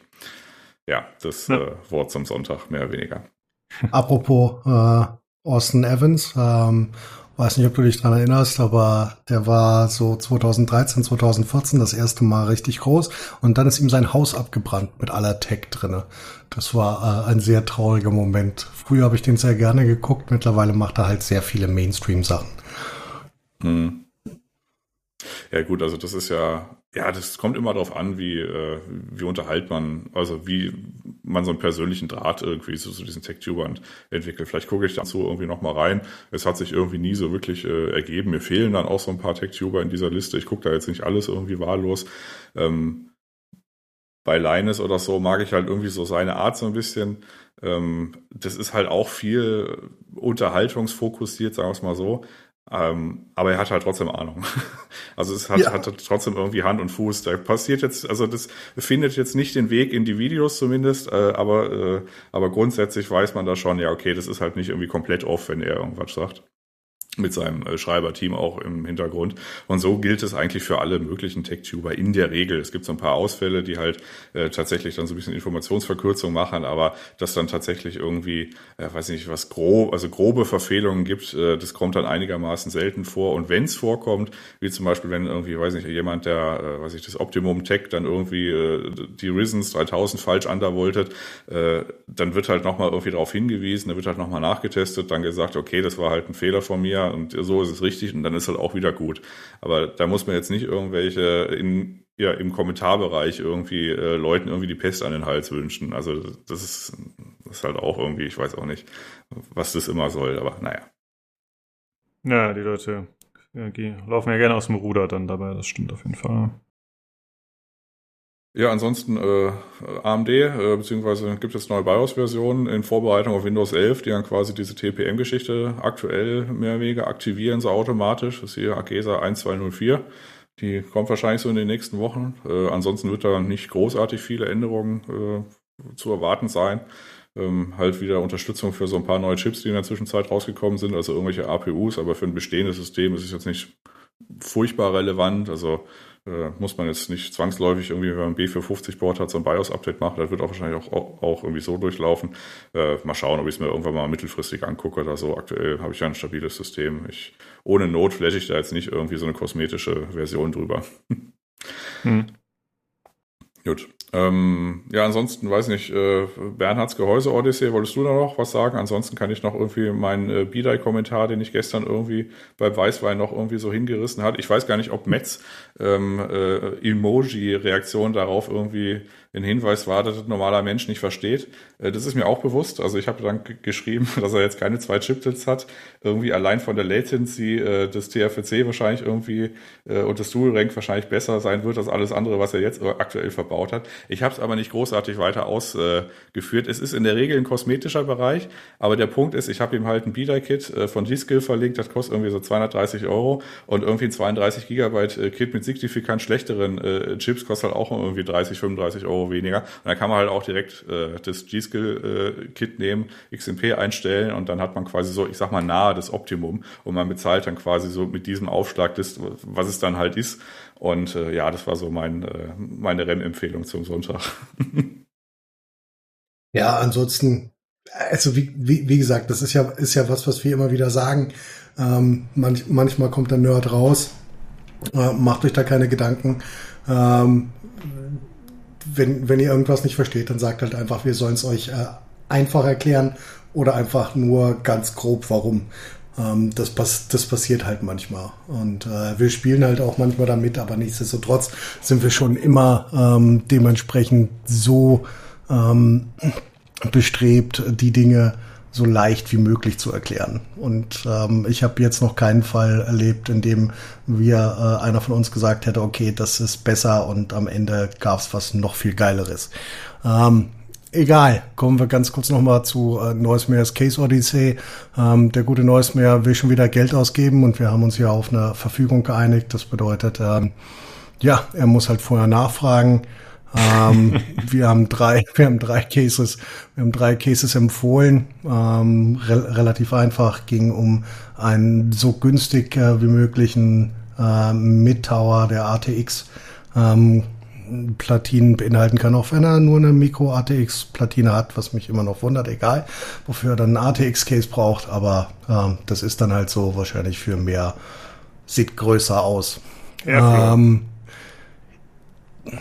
Airflow hat wenig mit der Gehäusegröße zu tun. Aber das würde ja zu weit führen, das zu erklären. okay. ähm, aber ähm, wir haben drei Sachen, wir haben drei Sachen empfohlen in dem Price Point um die 90 Euro rum. Er hat ja aktuell ein äh, Be Quiet Pure Base 500. Ähm, ich habe den Airflow Nachfolger oder das Airflow äh, Upgrade, den 500DX empfohlen, sowie das Corsair 4000DX, was äh, 4000D, was sehr gute ähm, Reviews erhalten hat für den Airflow halt. Ist beides so zwischen 85 und 100 Euro, je nachdem. Ähm, und ich glaube, Jan, du hattest noch mal das Fentex Eclipse 400, P400 das P400A in der Digital-Variante, die zeichnet sich dadurch aus, dass es äh, A weiß ist und B leuchtet, habe ich mir gedacht. Leuchten. Oh, das, das spricht ein Leuchten, Leuchten spricht an. Leuchten spricht äh, äh, Und ansonsten auf jeden Fall an. zeichnet sich das Gehäuse dadurch aus, dass man da keine Lüfter irgendwie hinzubauen muss, sondern das kommt mit Vollbestückung. Also ja. da kommen quasi drei, R, äh, drei RGB-Lüfter in der Front und quasi einer hinten. Und ja, ja, aus dem, aus dem gleichen Gedanken heraus hätte ich das 500DX empfohlen, weil er einfach alles, was da drin ist, schon ähm, einfach dann genauso rüberbauen kann. Ähm, irgendwas, irgendwas wollte ich dazu noch Wichtiges sagen. Ach so, ähm, Cases, und ich weiß, ich habe das schon mal gesagt, ähm, Cases sind bei mir zumindest das, was am längsten überlebt. Ähm, und das liegt einfach darin, wenn du ein äh, ordentliches Case hast, an den Features hat sich ähm, bis auf der USB-C Frontport in den letzten zehn Jahren nicht viel geändert. Äh, mehr ist da nicht, mehr ist da seit Ende der 2010er nicht dazugekommen. Ähm, du kannst also, wenn du dir vor zehn Jahren ein sauberes Gehäuse gekauft hast, kannst du es theoretisch noch benutzen, wenn es dir dann optisch gefällt. Und das ist der Punkt an einem ähm, Self-Build-PC, ähm, DIY-PC, den du am wenigsten änderst. Ähm, und da kann man und sollte man auch, wenn dann auf ordentliche Qualität achten. Man kann jetzt ein Aero-Cool-Gehäuse kaufen, habe ich auch schon gemacht und verbaut. Ähm, das Musste aber auch nicht. Das ja, aber nur für auch. Leute, die du nicht leiden kannst, oder? Der PC, PC, PC war im Aerocool-Gehäuse. Oh, Entschuldigung. Ja. nee, also du merkst, du merkst dann trotzdem den Qualitätsunterschied. Die mögen, mögen gut aussehen und mögen ähnliche Features haben, aber das Blech, was da dran ist, ist dann halt ähm, 0,7 Millimeter dick. Und das, das merkst du halt. Das hat am Ende keinen Einfluss auf die Funktionalität, aber ähm, ein sauberes Gehäuse überlebt halt einfach länger als ähm, ähm, so ein Billo-Ding, was gut aussieht. Ja, das ist doch, denke ich, ein ganz guter Abschluss. Also Bernhard, jetzt weißt du Bescheid, hast ja die Vorschläge bekommen und dann lässt es nochmal absegnen bei Bedarf. Genau, und hör auf, dich zu winden.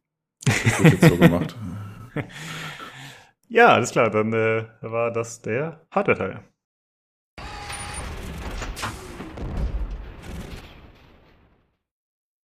So, dann haben wir jetzt noch äh, zwei Sachen auf der Agenda. Einmal bei den News gibt es äh, was Neues bei Apple gegen Epic.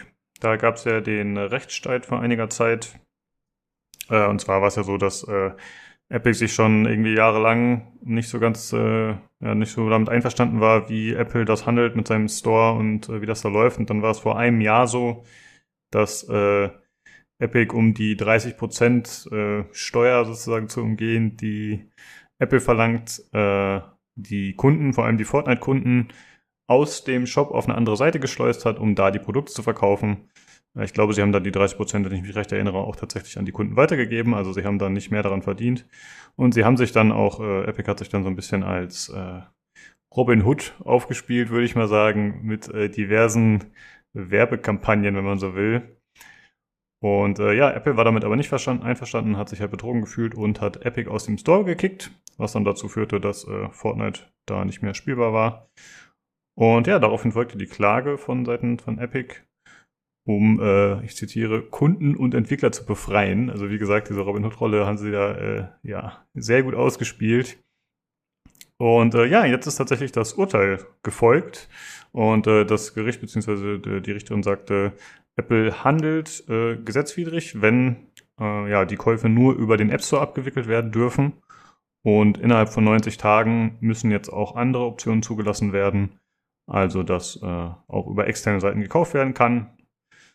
Und also, wenn natürlich der App-Hersteller das Ganze wünscht. Und äh, gleichzeitig wurde aber auch klargestellt, dass äh, die Grundstruktur des Stores legal ist, denn da gab es so den Vorwurf der Monopolstellung von Seiten von Epic und äh, ja, deswegen ist da jetzt keine Änderung nötig äh, vom Gericht aus. Und Epic muss tatsächlich jetzt wegen Vertragsbruch die 30% zurückzahlen, äh, ja, die sie damals dann sozusagen gespart haben. Und das sind 3,5 Millionen Dollar immerhin. Und äh, ja, Epic hat sich damit nicht äh, zufrieden gezeigt. Vor allem der Tim Sweeney, der Chef, äh, der hat da einige Tweets losgelassen. Und jetzt gibt's äh, zumindest Gerüchte dazu, dass Epic da nochmal gegen vorgehen wird, gerichtlich äh, Berufung einlegt.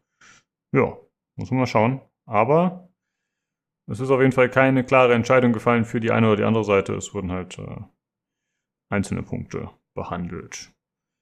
Ja, das war's soweit dazu. Ich musste tatsächlich erstmal wieder nachlesen, weil es ist ja doch schon eine Weile her. Und ich wusste gar nicht mehr genau, wie das dazu kam, äh, was da der Stein des Anstoßes war. Aber ja, ja, äh, wenn sich da noch was ergibt, dann greifen wir das Ganze nochmal auf, denke ich. Äh, habt ihr da irgendwas zu ergänzen, irgendwas zum Thema zu sagen? Ja, das ist so dieser Moment, wo wir so als äh, Emotional Support Dog quasi einfach nur das Wohlwollen zur Kenntnis äh, nehmen und das gut finden, dass du das jetzt so schön zusammengefasst hast, aber ansonsten wahrscheinlich nichts dazu beitragen können. ja, ist okay, ist okay. Ähm, ja, also ist halt, äh, so ist das Leben halt, wenn es halt irgendwie zwei Anbieter von irgendwie so äh, Telefonbetriebssystemen gibt und äh, der zweite hat jetzt auch nicht irgendwie gesagt, oh, der eine nimmt 30, dann nehme ich mal irgendwie nur 5 oder so, sondern hat gesagt, dann nehme ich auch 30, geil.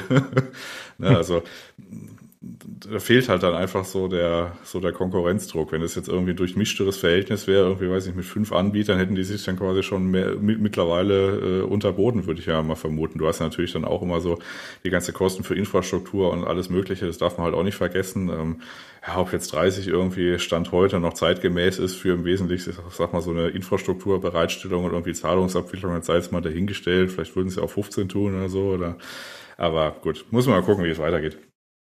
Ja, das ist ja, ich glaube, bei Steam es ja auch 30 Prozent. Äh, mittlerweile ist das auch ein bisschen aufgeweicht, weil eben Epic kam und auch noch andere, glaube ich, mittlerweile andere Plattformen. Ich glaube, Epic nimmt nur 10 oder so.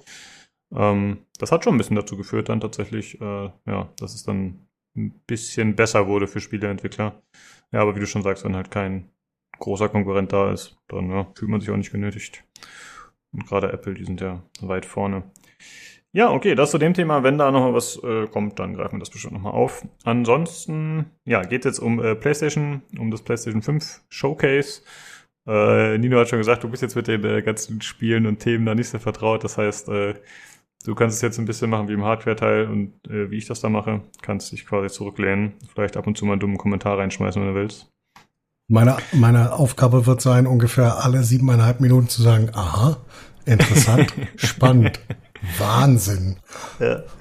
ja, ich bin euch auf jeden Fall dankbar, dass ihr heute da seid, sonst wäre die Folge ja gar nicht zustande gekommen. So, von daher äh, ist das schon gut, ein bisschen Emotional Support, wie ihr das nennt. Ja, äh, was wurde gezeigt auf dem Showcase? Äh, also wir haben jetzt nicht alle Sachen aufgeführt, sondern wir haben die neuen bekannten Dinge, also irgendwelche Spiele, die neu vorgestellt wurden oder Remakes oder so, die haben wir drauf. Äh, und ansonsten habe ich noch ein, zwei andere Sachen, die ich ein bisschen interessant fand. Äh, das ging so 40 Minuten ungefähr, der ganze Stream und war straff durchgetaktet. Also es gab jetzt kein, äh, es gab, glaube ich, am Anfang war der Herman Hals einmal da, oder wie der heißt, äh, der, der Chef von den äh, Sony Studios und der hat dann einmal kurz eine Ansprache gehalten, äh, aber dann ging es halt wirklich Trader, Trader, Trader nacheinander durch. Das war äh, angenehm und ziemlich rasant, wie ich fand, fand ich ganz cool. Und es ging los äh, mit Star Wars Knights of the Old Republic, äh, dem Remake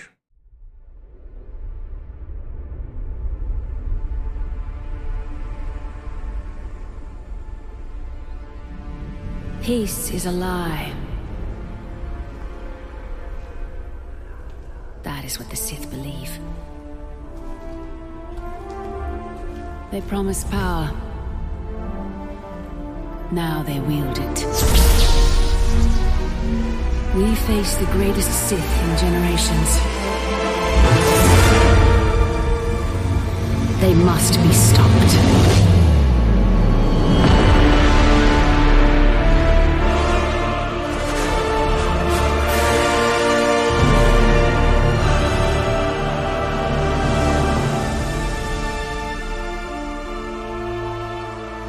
Leider schon festgestellt, äh, keiner von uns hat das gespielt oder hattest du das gespielt, Nino? Nee. Ah, siehst du, ja. Okay, da hätten wir den Tobi gebraucht. Äh, ja, das Ganze ist ein äh, Action-Rollenspiel mit äh, Party und äh, in dem Teaser-Trailer, der gezeigt wurde, sieht man Darth Raven. Das ist äh, der äh, Sith-Lord, der damals irgendwie von, von BioWare extra für das Spiel geschrieben wurde. Das Ganze spielt 4000 Jahre vor der ursprünglichen Star Wars-Filmtrilogie. Also hat äh, mit den bekannten Charakteren soweit nichts zu tun. Der Entwickler ist Aspire. Aspire Media heißen, glaube ich. Das sind ja die, die öfter schon irgendwelche Ports und so gemacht haben. Und Release-Datum ist erstmal unbekannt. Es soll kommen für PC und PlayStation 5. Und anscheinend für die PlayStation 5 zeitexklusiv, wenn ich das richtig verstanden habe. Ja, mal schauen. Äh, ist das ein Spiel, was du spielen würdest, Jan? Jetzt, äh, nachdem du es damals nicht gespielt hast, äh, so ein Remake, wäre das für dich? Ja, grundsätzlich ja. Also meine Liebe in Anführungszeichen für die, den alten BioWare-Kram, der kam ja, oder er gründet sich primär aus äh, Dragon Age Origins. Ähm, ich weiß gar nicht, Krotor, das erste, was war denn das mit Krotor? Das ist jetzt wieder Fachwissen. Ne? Ich, ich glaube, das erste, das war BioWare, der zweite Obsidian oder so. Weißt du das? Oh, das weiß ich tatsächlich gar nicht. Ja. Mhm. Wie dem auch sei, das ist ja öfter so gewesen, irgendwie so in dieser Zeit von vor zehn Jahren, dass äh, wenn es irgendwie eine gute Story hat, was entweder BioWare oder Obsidian und beides war irgendwie äh, technisch kaputt und bei Obsidian, die hatten auch nie Zeit dafür dann bekommen. Die mussten ihre Spiele immer so in anderthalb Jahren zusammenschrauben, die armen Leute. naja, äh, nee, also grundsätzlich ja. Ähm, hätte ich jetzt wahrscheinlich Stand heute nicht mehr irgendwie wirklich gestartet, äh, ob der grafischen Präsentation. Ich habe da mal äh, in so einem Let's Play irgendwie reingeguckt, aber ich hatte dann auch ich weiß nicht, ich habe auch mal sowas in, in sowas wie System Shock oder so mal reingespielt, aber das kannst du heute auch nur noch schwer irgendwie machen. Also gerade was so Interface-Geschichten angeht, da hast du irgendwie die Schrift, die ist auf Schriftgröße 3 oder so, äh, mit, mit einer großen Auflösung und dann irgendwie, weiß nicht, macht die Maus irgendwie komische Dinge oder wird nicht am Fenster festgehalten oder, weiß nicht, V-Sync ist kaputt, was man halt immer so hat mit so altem Kram. Von daher ist es, äh, finde ich das ganz gut, wenn es dann tatsächlich ein Remake gibt. Ich würde ja auch vermuten, dass quasi das Remake ist ja quasi komplett neu dann und dass die dann aber trotzdem den Spirit der alten irgendwie, äh, also die Story machen sie jetzt dann vermutlich nicht neu. Das hat ja auch dann bei Demon's Souls irgendwie ganz gut geklappt, war ja auch ein Remake, haben sie auch die Story nicht neu gemacht. Also ich äh, würde das dann tatsächlich spielen, wenn es dann in so einer grafischen, äh, hochklassigen Art dann irgendwie released würde. Ähm, ja, doch, äh, mag ich. Mhm. Ja, ich bin äh, auf jeden Fall auch neugierig. Ich weiß noch nicht, was ich von diesem Konzept halte, dass es so ein Action-Rollenspiel ist, dass man aber gleichzeitig dann Charaktere mit in der Party in Echtzeit dabei hat. Aber prinzipiell interessiert es mich auf jeden Fall auch, ja. Da könnte ich vielleicht mal die ein oder andere äh, Lücke schließen. Ich habe ja im vergangenen Podcast schon bewiesen, dass ich äh, von dem Thema keine Ahnung habe. Mal schauen. Ja, ich persönlich bin ja eh relativ wahllos, was meinen Spielegeschmack angeht. Also äh, von daher, ich äh, würde auch dieses Rollenspiel irgendwie da äh, äh quasi umarmen und in, äh, in, in, meine Spielhistorie begrüßen wollen. Ähm, mir fiel dann irgendwie nur so ein, ich glaube, der Jason Schreier hatte das Ding irgendwie schon vor drei Jahren mal irgendwie so zumindest mal gemeldet, dass es in Entwicklung ist. Also das heißt, äh, für mich kam es überraschend, für viele andere wahrscheinlich nicht, die besser informiert sind. ist ein bisschen schade, dass ihnen die Überraschung genommen wurde. Aber ja gut, jetzt kommt es ja dann quasi als Ball. Das dauert zumindest jetzt nicht mehr vier Jahre, so wie ich das jetzt irgendwie inter interpretiert habe. Und äh, da müssen wir mal gucken, was irgendwie kommt, ja. Ja, genau. Dann als nächstes äh, wurde gezeigt Project Eve. Das ist kein Arbeitstitel, soweit ich weiß, sondern das heißt äh, wirklich so. Normalerweise ist es ja öfter mal so, dass es dann ein vorläufiger Name ist. Ähm, das ist ein Third-Person-Action-Spiel. Das Ganze wurde schon mal äh, gezeigt in einem Teaser-Trailer aus 2019 äh, und ist halt auch schon dementsprechend länger in Entwicklung. Das ist so ein äh, postapokalyptisches Sci-Fi-Setting, würde ich das mal nennen. Äh, es sind halt Aliens irgendwie, die die Erde überrannt haben. Und man spielt mit der Protagonistin, die ja, das so, erinnert so ein bisschen an Bayonetta, an die Dame. Äh, und ja, gleichzeitig so ein bisschen an Nier, hier von Nier Automata zum Beispiel, also halt zerstörte Welt und so. Und äh, das Ganze bietet äh, schnelle Kämpfe, coole Kamerafahrten, also ist wirklich in dem Trailer ganz cool inszeniert, muss man sagen. Und man sieht auch äh, Gameplay-Szenen schon. Und äh, ja, das kommt da nicht von ungefähr. Der Entwickler ist äh, Shift Up Corporation. Das sind äh, Koreaner und ja, die Asiaten stehen ja generell äh, äh, ja, auf eher so abgefahrene Sachen. Bei Inszenierung, finde ich, haben die das immer ziemlich gut drauf, da auf die Kacke zu hauen. Und äh, tatsächlich haben die Entwickler bisher nur so zwei Anime-Games für Handys gemacht. Also das ist ein ja, ziemliches Upgrade, würde ich mal sagen, im Vergleich zu dem, was vorher so produziert wurde. Ich hoffe, das äh, kriegen die gut hin. Und auch hier ist es zwar wieder so ein na, also es ist ein realistischer Look, aber ich würde es trotzdem eindeutig als Anime inspiriert betiteln, ne? Also wie das halt so ist bei diesen Spielen. Also äh, sowohl vom Design der Charaktere, äh, wie sie aussehen, was sie anhaben und so, also das geht auf jeden Fall in so eine Richtung. Und äh, ja, Release-Datum ist erstmal auch unbekannt, äh, wann das sein wird, aber wie gesagt, da es schon seit 2019 in Entwicklung ist, vielleicht äh, kann man ja schon in ein, zwei Jahren damit rechnen. Und es wurde ursprünglich angekündigt für PlayStation 5, Xbox und PC. Äh, ja, das ist natürlich jetzt so bei den PlayStation-Präsentationen, dass da immer nur PlayStation 5 genannt wird, ist klar irgendwie.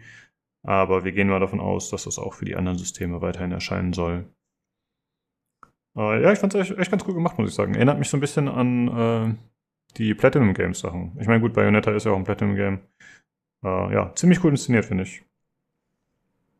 Ja, es hat auch äh, viel Raum bekommen. Also dafür, dass die, äh, weiß nicht, Präsentation irgendwie so eine halbe Stunde, 40 Minuten. Das Ding hat irgendwie so, weiß nicht, fast vier Minuten irgendwie davon bekommen.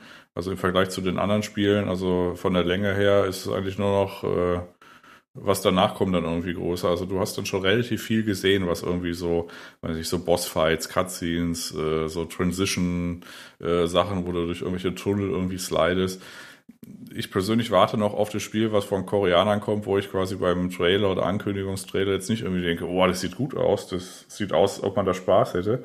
Und ich warte jetzt noch auf das Spiel, dass es tatsächlich dann auch einlöst, dieses Versprechen.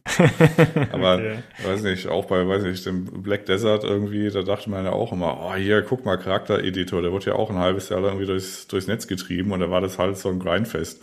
Und Lost Ark oder so, es sieht auch immer, ah, hier, richtig gut. Und dann klickst du dich irgendwie, weiß nicht, 20 Stunden lang durch irgendwelche dusseligen Fetch-Quests, irgendwelche Textdialoge und, ah. also ich hoffe, dass das quasi, äh, das hält, was der Trailer verspricht, nämlich actiongeladenes Rumgeschnitzel. Und äh, das würde ich dann tatsächlich auch irgendwie reingucken. Aber da, da würde ich, also sag mal so vorbestellen würde ich, würde ich persönlich jetzt noch nicht. Ich würde quasi gucken, ob ich äh, da irgendwelche Tests mal irgendwie habe von Leuten, die ich da einigermaßen vertraue. Ja, ich habe ja in Sachen koreanische Spiele habe ich jetzt äh, seit der Gamescom Hoffnung in das äh, Dokevi, was ja auch von den Black Desert Machern kommt. Also das ist dann vielleicht auch mit Vorsicht zu genießen, je nachdem. Ja, das war auch, in der Präsentation war das äh, tatsächlich der Titel, der mich am meisten weggeblasen hat. Aber der hat ja auch unfassbar viel Zeit bekommen. Der hat ja auch dann irgendwie fünf Minuten lang oder so, ne? Wo mhm. sie dann irgendwie so dieses Spiel präsentiert haben, dieses Dokevi, äh, wo dann irgendwie eine Mechanik nach der anderen alle 30 Sekunden sich abgewechselt hat und alle Beteiligten davor saßen und sagen, was ist das für ein Spiel und wieso sieht es so gut aus und warum und ne? Also das ist natürlich auch noch, das ist auch ein weiteres Versprechen, was einzulösen gilt. Ich bin mal, ich bin mal gespannt. Schauen wir mal. Ja, ist auf jeden Fall interessant, finde ich generell, dass irgendwie gefühlt doch asiatische Games jetzt mittlerweile auf dem europäischen oder westlichen Markt mehr auf dem Vormarsch sind. Also seien es jetzt eben so koreanische Games oder auch die chinesischen Sachen. Ich habe das Gefühl, die wollen sich da halt den Markt mittlerweile mehr erschließen. Und ist ja begrüßenswert. Also, dass halt einfach ein bisschen mehr Abwechslung in den Gaming-Markt kommt für uns auch. Also einfach andere Designs, andere Ansätze. Das finde ich schon cool auf jeden Fall. Mhm. Also auch im äh, Bereich so äh, Double A, Triple A. Ne? Also so, so Indie-Kram äh, gab es ja schon häufiger, dass der irgendwie von so kleinen Teams irgendwie rübergeschwappt ist. Da bekommt man dann nicht so richtig was mit. Also ich hatte, das letzte, was mir so akut einfällt, war dieses Mo Astray. Das war, ich glaube, auch ein chinesisches Entwicklerteam. Das war aber halt so ein, so ein Sidescroller, Plattformer, Metroidvania-artiges Ding.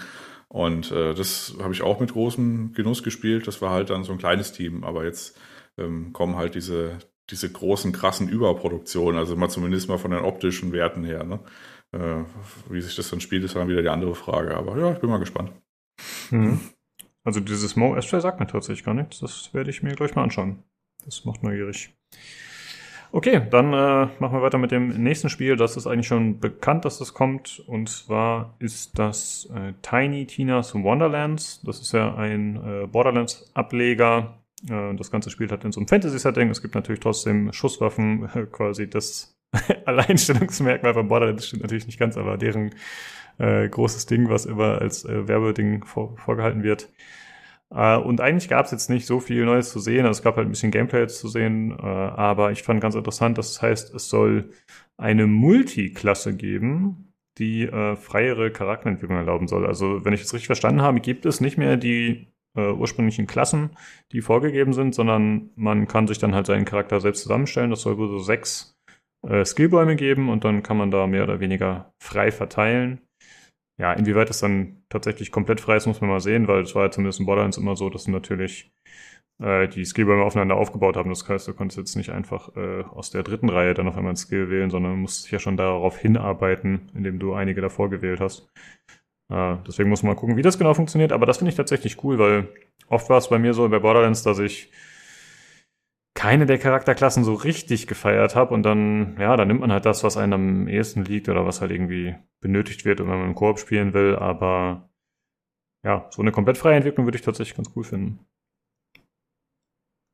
Ja, ich weiß jetzt nicht, ob es, also es wird wahrscheinlich nicht den Detailgrad eines Path of Exile oder so erreichen mit irgendwie so diesem, äh, weiß nicht, 1000 Punkte großen Sphero-Brett, wo man dann quasi tatsächlich irgendwie unterschiedliche Builds sich irgendwie bauen kann. Ob das jetzt auch so relevant ist für ein Borderlands, äh, dann unterschiedliche, äh, ich sag mal, Skill-Builds zu haben, sei es auch mal dahingestellt. Es kommt halt darauf an, wie die Ausgestaltung ist. Also bei den klassischen Bäumen war natürlich halt auch so, dass man so die Hälfte irgendwie, ich sag mal, lächelnd zur Kenntnis mitgenommen hat, weil man halt einfach auf dem Weg dahin irgendwas haben wollen würde, was tatsächlich dann irgendwie und äh, richtig relevant waren dann irgendwie nur die letzten fünf Punkte dann in, einem anderen Skillbaum. Ähm, ja, müssen wir mal gucken. Also ich würde jetzt nicht irgendwie das als große Innovation, vielleicht haben sie irgendwie so im, im, äh, in der Entwicklung mal so zwischendurch irgendwie festgestellt, dass sie es auch einfach jetzt so lösen können, dass sie quasi den Leuten einfach ein bisschen mehr, Freige äh, mehr Freiheiten in der Hinsicht irgendwie geben können. Äh, vielleicht hat ja quasi dann, haben sie es ein bisschen zusammengedampft, dass sie quasi irgendwie die, die, diese, ich sag mal, kosmetischen oder diese äh, nicht so richtig wirkrelevanten Sachen also ein bisschen weg, weggestrichen haben und dann quasi im Multiklassensystem tatsächlich dann nur so Skills haben, die tatsächlich eine Relevanz haben, was dann quasi dazu führen würde, dass man unterschiedliche Builds haben könnte. Ähm, ja, ähm, ja, würde ich jetzt nicht so krass irgendwie aufhängen. Ist halt kein Diablo oder so. Ist halt dann doch irgendwie in letzter Konsequenz halt einfach nur ein Borderlands-Spin-Off. mhm. Aber ja, mal gucken. Ich habe ja auch, äh, ich habe ja zumindest alle Teile davor gespielt. Also mit dem ersten Teil war ich so ein bisschen am Fremdeln. Da habe ich quasi mal kurz, äh, kurz aufgehört, habe dann irgendwie so einen Artikel gelesen, der hieß dann Boring Lands. Und dann dachte ich, ja, ja, genau. und das musste dann erst später Klick machen. Also ich habe dann, dann habe ich tatsächlich aber Teil 1 und 2 in einem durchgespielt und als 3 kam, das war dann irgendwie, ich glaube, bei dem Prozessor oder so dabei, habe ich dann auch relativ bald bei Release dann äh, gespielt und hatte da zumindest äh, ja, ich hatte da schon Spaß mit. Ich habe das jetzt aber nicht wie andere Leute irgendwie 500 Stunden gesucht und ich habe halt einfach die Story durchgespielt. Was hast du da mit den Vorteilen gemacht? Ähm, ich habe alle Teile gespielt, nur dann jeweils die DLCs, glaube ich nicht. Ich habe den ersten Teil eventuell nicht beendet. Den zweiten habe ich auf jeden Fall durchgespielt. Den fand ich auch am stärksten und beeindruckendsten. Ich denke mal, weil es halt immer noch relativ neu war und dann halt natürlich den ersten getoppt hat in den meisten Belangen. Äh, ich habe auch Pre-Sequel gespielt, was ja viele Leute ziemlich kacke fanden. Ich fand es spaßig, aber ich habe es nicht beendet. Und den dritten Teil habe ich jetzt vor kurzem noch beendet. Den fand ich auch ziemlich cool eigentlich. Aber die anderen Koop-Leute, mit denen ich gespielt habe, äh, das waren Julian und Nils, die haben tatsächlich nicht durchgehalten. aber ich fand's spaßig, ja. Aber den, äh, die DLCs muss ich jetzt nicht mehr spielen. Und hier, wie es mit dem Teil aussieht, weiß ich nicht. Ich bin nicht so ein Fan von diesem Fantasy-Setting, wobei es ja letztendlich nicht so einen großen Unterschied machen wird, denke ich mal. Borderlands ist ja eh immer äh, abgedreht und wie gesagt, Schusswaffen gibt's trotzdem. Von daher mal schauen. Ja, und äh, Release, das ist, glaube ich, neu, dass das Datum bekannt ist. Äh, das soll sein am 25.03.2022 und das soll kommen für PC, PlayStation und Xbox. Ja, und dann äh, gibt es ein... Epic Game Store. Nicht, dass es relevant wäre, aber ich sag's mal dazu. Oh. Ah, ist es zeitexklusiv? Äh, warte mal, das ist gerade eine gute Frage. Ich habe hier gerade tatsächlich einen Satz irgendwie stehen, wo das irgendwie 10 ist. Ich, ich nehme es ich, ich nehm es vielleicht mal vorsichtshalber zurück. okay, äh, nichts genaues weiß man nicht, aber es kann natürlich sein, weil Borderlands 3 war ja auch zeitexklusiv. Äh, sorry, das habe ich mir hier nicht notiert, falls es so sein sollte. Ja, kann sein, dass es erstmal bei Epic exklusiv erscheint. Okay, ähm, das nächste ist äh, Alan Wake. Und zwar wurde da eine Remastered-Version angekündigt. Äh, jetzt haben wir es gar nicht mehr genau abgemacht, Jan. Hast du Lust, äh, kurz was dazu erzählen? Weil du hast das ja gespielt damals, das Originalspiel, ne? Ähm, ja, aber du kannst es ruhig, äh, ruhig vorstellen. Okay. Hast du, also hast du irgendwas gespielt von Alan Wake, oder? Nee, gar nicht tatsächlich. Also ich, ich kenne das äh, Gameplay, ich weiß, wie das ungefähr aussieht, was das so macht, aber gespielt ja. habe ich es nicht. Ja, dann machen wir so uns doch mal den Spaß, dass du das quasi vorstellst und ich korrigiere ich dann einfach. Alles klar. Äh, ja, ich habe es tatsächlich nicht gespielt, weil es ja eher so ein äh, Horrorspiel ist. Also ich habe jetzt schon ein bisschen verschiedene Sachen dazu gelesen. Äh, es ist ja nicht so Hardcore-Horror, sag ich mal. Es ist schon Action-Adventure-mäßig auch ein bisschen. Und zwar, äh, ja, es ist von Remedy, also von den Machern von Control oder auch Max Payne. Und das war ja damals ein Xbox Exclusive, also ne, das äh, kann man nur auf PC oder Xbox bisher spielen. Und äh, jetzt geht darum, dass der Schriftsteller, der Titel namensgebende Alan Wake, äh, ja, so ein bisschen Abstand braucht und gemeinsam mit seiner äh, Frau aufs Land fährt. Ich glaube, äh, ja, so für eine Auszeit und ich glaube, er will auch sein Buch, Buch, schreiben oder so ähnlich. Und äh, ja, dann passiert es aber, dass sie irgendwie abhanden kommt auf mysteriöse Weise und er muss dann äh, sich auf die Suche begeben und ist dann das weiß ich nicht so genau, wie das ist. Das ist halt in so einer surrealen Albtraumwelt mit solchen Schattengestalten. Ich weiß nicht, ob das dann die Realität ist oder nur in seinem Kopf oder so. Ich vermute mal, das äh, muss man auch nicht unbedingt sagen. Das wird wahrscheinlich das Spiel am Ende dann einem offenbaren. Äh, ja, das ist so das, was ich dazu weiß. Kommt das ungefähr hin, oder? Ja, es kommt ungefähr hin. Also äh, Alan Wake ist ähm, also das hast du ja gerade schon gesagt, das ist ja so eine Xbox-exklusive Geschichte gewesen. Das hat auch eine ziemlich krasse Entwicklungshölle hinter sich gehabt in der Ursprungsversion. Das war ja mal irgendwie anders geplant mit Open World und bla bla. Und dann haben sie quasi weite Teile davon irgendwie im Zeitverlauf zusammengestrichen auch viele Teile wieder weggeworfen, bis es dann quasi tatsächlich mal als Disk rauskam, was es dann tatsächlich auch war.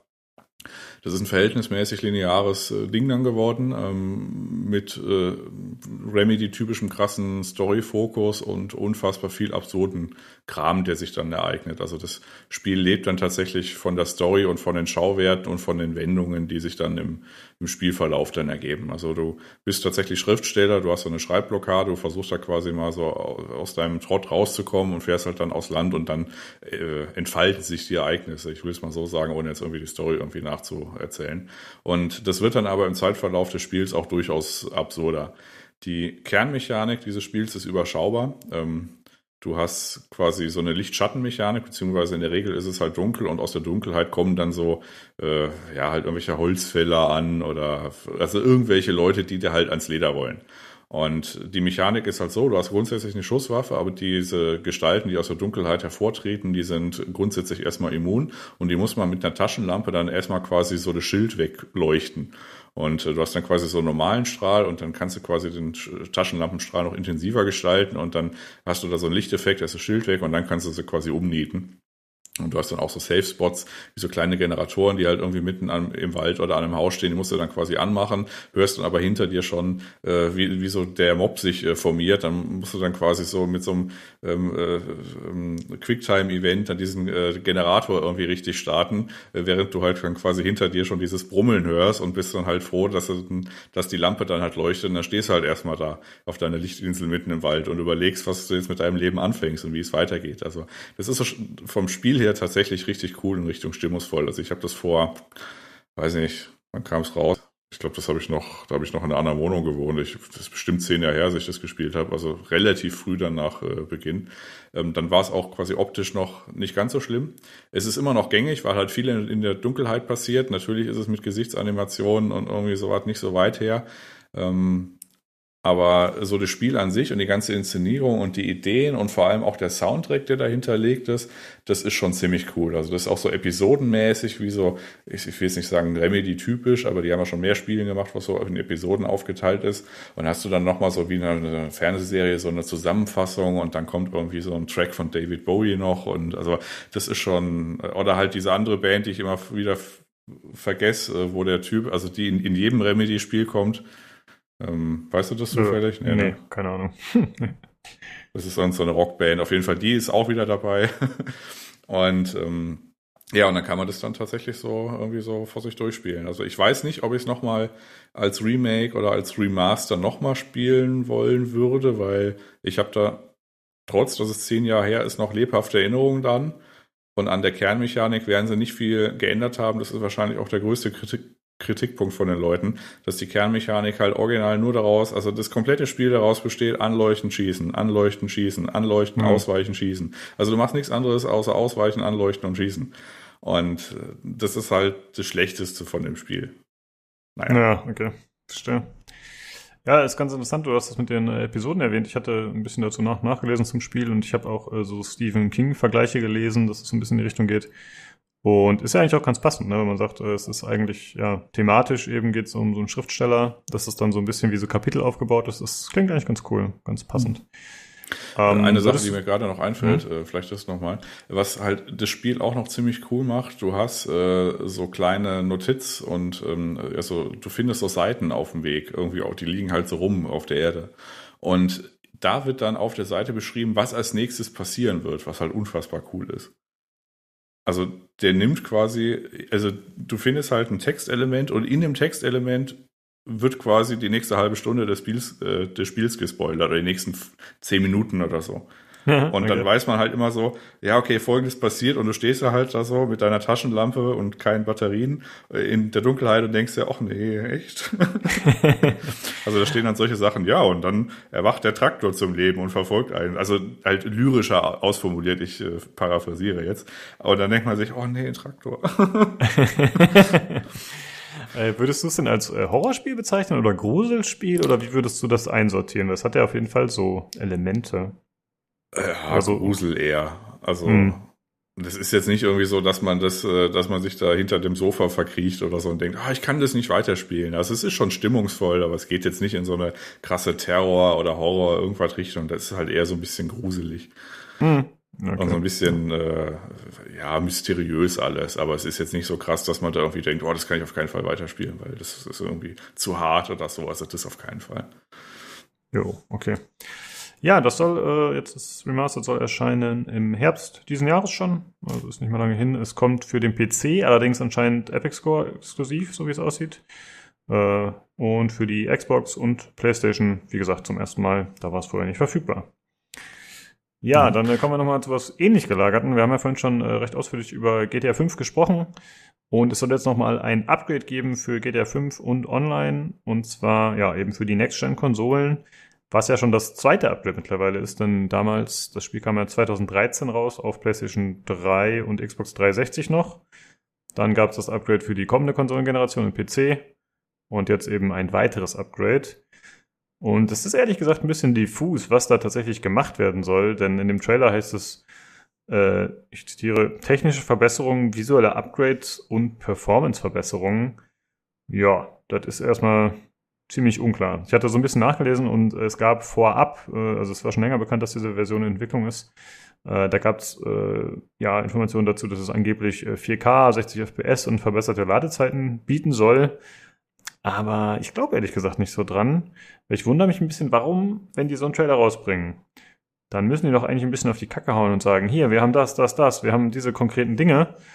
Und das wurde nicht gesagt, deswegen habe ich so ein bisschen Zweifel tatsächlich. Und es gibt auch Stimmen, die sagen, ja, so toll sieht es aber nicht aus, sieht so aus, wie wir es kennen. Äh, ja, schwierig zu sagen. Das soll im März 2022 erscheinen, also ist noch ein bisschen Zeit. Äh, mal gucken, ob Rockstar da noch nachliefert und noch was irgendwas zeigt. Ja, ansonsten ist es halt ein bisschen so wie bei Skyrim, dass die Leute sich äh, mittlerweile doch eher drüber lustig machen oder genervt sind und sagen, ey, wo ist GTA 6? Jetzt hört mal auf, hier die Kuh weiter zu melken. Naja, aber solange die Leute das kaufen und äh, ja, GTA Online wirft ja ordentlich ab. Ne? Deswegen wird es noch dauern. Also hast du eigentlich jetzt GTA 5 zu früh gespielt, wenn man so will, Jan. Du hättest auch die Next-Gen-Variante spielen können. Ich befürchte, die wird sich nicht krass von der PC-Version unterscheiden. ja, das stimmt. Das kann wirklich gut also, sein. Ja.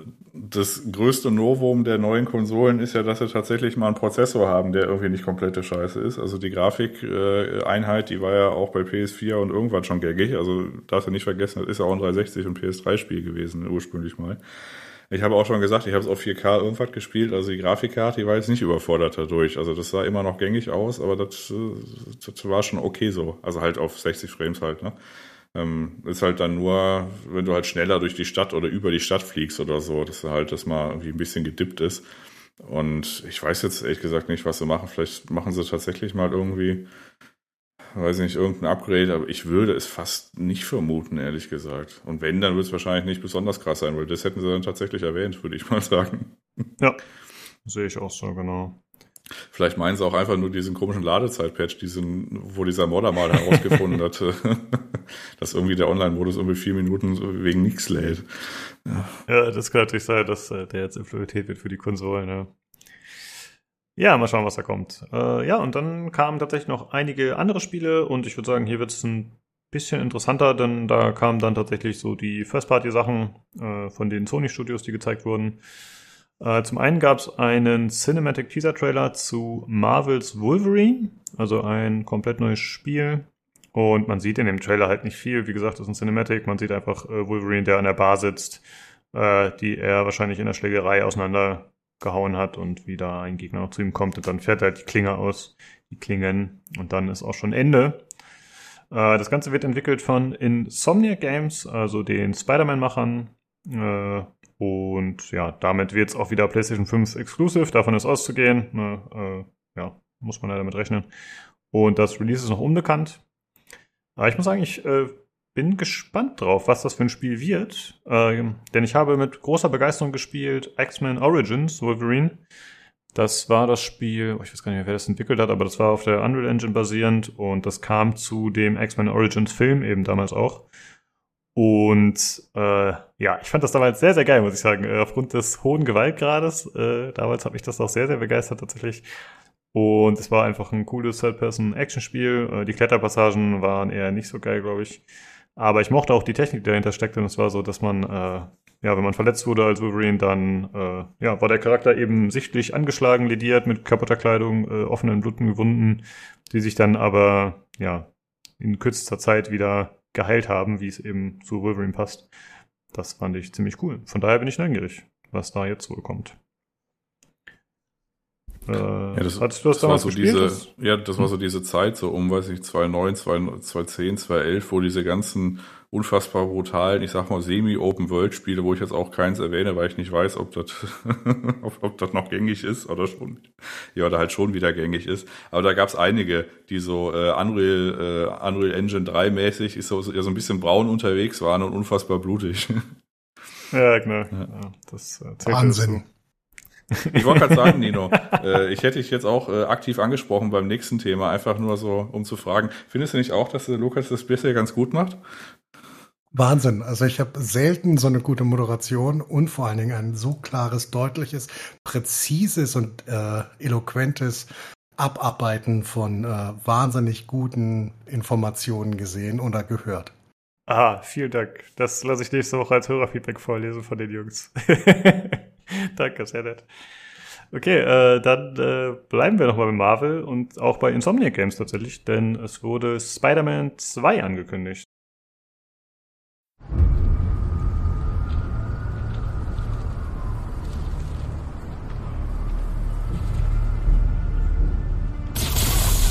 For as long as I can remember, I have looked for an equal. One who could push me.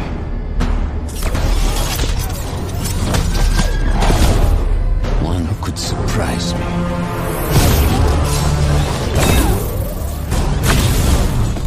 One who could even beat me. Yet all I found is disappointment. Will one of you finally give me what I desire?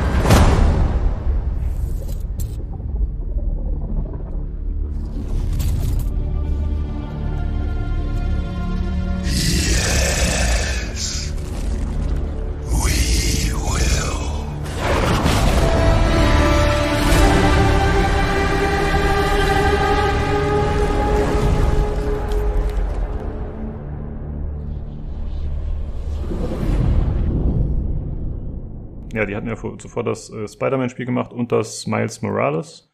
Und ja, jetzt äh, wird das Ganze anscheinend kombiniert und äh, man wird, äh, ja, es werden im Trailer gezeigt, äh, Peter Parker und Miles Morales, wie sie zusammen gegen das Böse antreten und irgendwelche Combo-Moves machen und ja, das wird storymäßig anscheinend verarbeitet. Äh, es soll wohl kein Koop werden, heißt es, sondern ja, weiterhin Singleplayer, aber anscheinend mit so Duo-Hauptcharakteren, also dass man dann vielleicht zwischen den beiden wechselt. Das wäre tatsächlich ganz cool. Und äh, der Trailer ist so eine Mischung aus äh, Cinematic und Gameplay-Szenen und oder In-Engine-Szenen, würde ich sagen. Und äh, der ist kommentiert von Venom, dachte ich zumindest erst, und Venom taucht auch auf. Aber dann habe ich ein bisschen äh, die Kommentare bei YouTube gelesen und es ist anscheinend äh, nicht Venom, sondern Craven the Hunter. Das ist ein äh, OG-Marvel-Charakter, den gibt es schon seit 1964 ein russischer Großwildjäger. Also das ist tatsächlich noch in der äh, Zeit des Krieges, in der Ära quasi äh, ja, als diese Stereotypen noch äh, hervorgeholt wurden und da kommt er anscheinend her. Und äh, er ist das erste Mal in Comic 15 aufgetaucht von Spider-Man und er will Spider-Man töten, um der weltbeste Jäger zu sein, also halt einfach, ja, Großweltjägermäßig. Und ja, man kann wahrscheinlich damit rechnen, dass auch noch äh, diverse andere Antagonisten auftauchen. Ähm, ja, sieht auf jeden Fall ganz cool aus. Äh, ja, relativ altbekannt auf jeden Fall. Ich hoffe, dass sie mit dieser Duo-Mechanik da, dass sie da äh, coole neue Fähigkeiten einführen, vielleicht irgendwie so ein System, wie man es bei manchen Fighting Games kennt, dass du halt quasi äh, als Peter Parker irgendwie als Special Move mal kurzzeitig den Miles dazu rufen kannst und dass er dann äh, auch mit draufkloppt oder dass man zusammen dann Fähigkeiten benutzt. Das wäre tatsächlich ziemlich cool.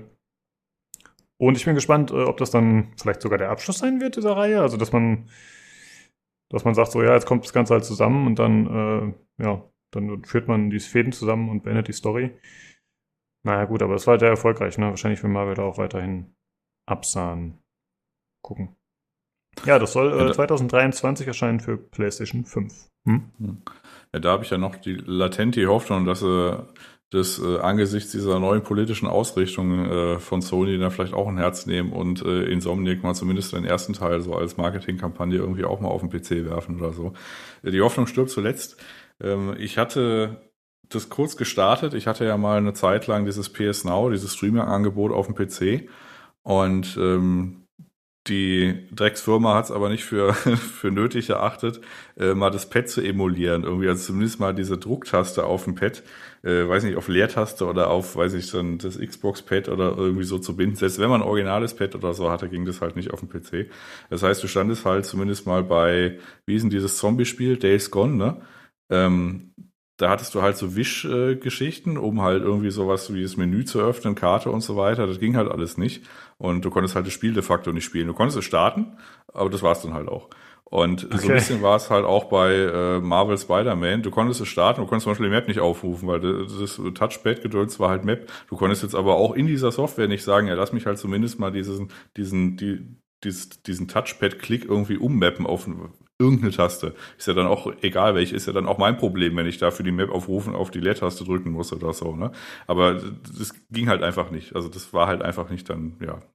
Und dann habe ich es dann irgendwie auch nicht weitergespielt, weil ich dachte, ja gut, dann war das jetzt einfach, vielleicht löst sich das Problem ja irgendwann, dass es mal auf PC werfen. Aber äh, zumindest mal in der Variante, das ist jetzt Kenntnisstand irgendwie so ein, anderthalb Jahre her, war das de facto nicht spielbar. Du konntest es starten, aber das war halt einfach kaputt funktional. Mhm. Also fand ich schon ein bisschen schwach irgendwie, ehrlich gesagt. Also ich wäre ja auch, ich habe ja auch äh, Bloodborne irgendwie durchgespielt, das ging, weil die haben das Touchpad ignoriert, da konntest du halt nur irgendwelche Gesten machen, da konnte ich halt quasi eine Achievement nicht machen, aber ich konnte das Spiel zumindest spielen. Und wenn das Spiel aber quasi PS4 irgendwie das Touchpad irgendwie genutzt hat für irgendwas äh, Wichtiges, dann war das halt einfach nicht spielbar. Ja, ja ist ja auch irgendwie absurd, ne, wenn man irgendwie seinen Service den Leuten anbieten will und äh, ja, sich präsentieren will und das nicht funktioniert, ist ja komplett nutzlos. Ja, das stimmt. Ja, äh, ja, vielleicht haben wir ja Glück, dass das Ganze dann mal portiert wird. Äh, man kann ja hoffen, bei Sonys aktuellen Verhalten, sag ich mal, bei der Politik, die sie jetzt gegenüber PC-Portierung an den Tag legen. Mal schauen. Ja, dann äh, als nächstes wurde gezeigt äh, Gran Turismo 7. Und ich muss sagen, während ich den Trailer geschaut habe, äh, war ich so, ach krass, Forza, ja, ja, nice. Ich muss sagen, ich habe äh, Gran Turismo schon komplett aus meinem Kopf verbannt, weil das halt einfach irgendwie ist Forza so die überpräsente Rennspielmarke für mich. Äh, ja, aber dann wurde es mir währenddessen doch klar, dass ich wieder. Und es sieht äh, optisch, äh, ja, sehr gut aus, wie man es auch vorher schon gesehen hat. Ist jetzt nicht der erste Trailer. Äh, ich habe immer noch das Gefühl, dass vor allem die Spiegelungen extrem gut aussehen. Also da scheinen sie wirklich irgendwie gesteigerten Wert drauf zu legen oder da eine gute Engine mit zu haben. Das sieht wirklich krass aus. Ähm, ja, ansonsten ist es natürlich, äh, sind es anscheinend einfach geschlossene äh, Strecken, also jetzt nicht so ein riesiges Open World irgendwie Forza, habe ich das Gefühl, wobei man die Karte auch mal zwischendurch gesehen hat, wo es so verschiedene Locations gab. Ich weiß nicht genau, wie das verknüpft ist, aber es sind ja auf jeden Fall teilweise auch äh, geschlossene Rennstrecken. Und das Ganze wird wieder Tuning bieten, was ja anscheinend in den letzten Teilen eher ein bisschen vernachlässigt wurde. Äh, dazu auch optische Anpassungen, also zum Beispiel sieht man da, dass da so Logos draufgepackt werden können, äh, farblich die Karossen angepasst werden und so weiter. Was ja eigentlich immer ganz spaßig ist, wie ich finde. Und es gibt auch wieder den Fotomodus, der ist ja schon seit Teil 4 mit dabei und der ist jetzt auch äh, ja, wieder recht umfangreich. Äh, man kann halt wieder so verschiedene Fotolocations auswählen. Man kann irgendwelche Kameraeinstellungen wählen, also irgendwelche Filter, Belichtung, Pipapo. Dazu kann man, was ich ganz cool finde, äh, bei dem Fahrzeug die Geschwindigkeit einstellen. Also hast einfach so einen Schieberegler und kannst dann sagen, okay, äh, wie viel kmh fährt der gerade. Dazu kannst du äh, die Bremslichter, die Frontlampen und so weiter aktivieren. Also kannst wirklich äh, stimmige Bilder zusammen basteln da, das finde ich ganz cool. Und ja, Karrieremodus gibt's natürlich wieder auch äh, das ganze Bekannte. Und es soll erscheinen am 4.3.2022. Das ist halt, glaube ich, neu, dass es jetzt ein Release-Datum hat. Es kommt für PlayStation 4 und 5. Ja, ich glaube, äh, bei Rennspielen sind wir jetzt nicht so äh, investiert, ne? Ich wollte es nur mal sagen, wegen dem Release-Datum. Ja, nee, nicht so wirklich. Also vor allem auch gerade aus einer PC-Perspektive, da ist ja äh, auch noch genug andere Alternativen. Also da werde ich jetzt irgendwie nicht hibbelig. Also ja. werde ich jetzt auch nicht loslaufen und dann, oh, da brauche ich jetzt eine Playstation für. Oder ich hoffe, dass es auf PC portiert wird. Das ist mir halt einfach schlicht egal.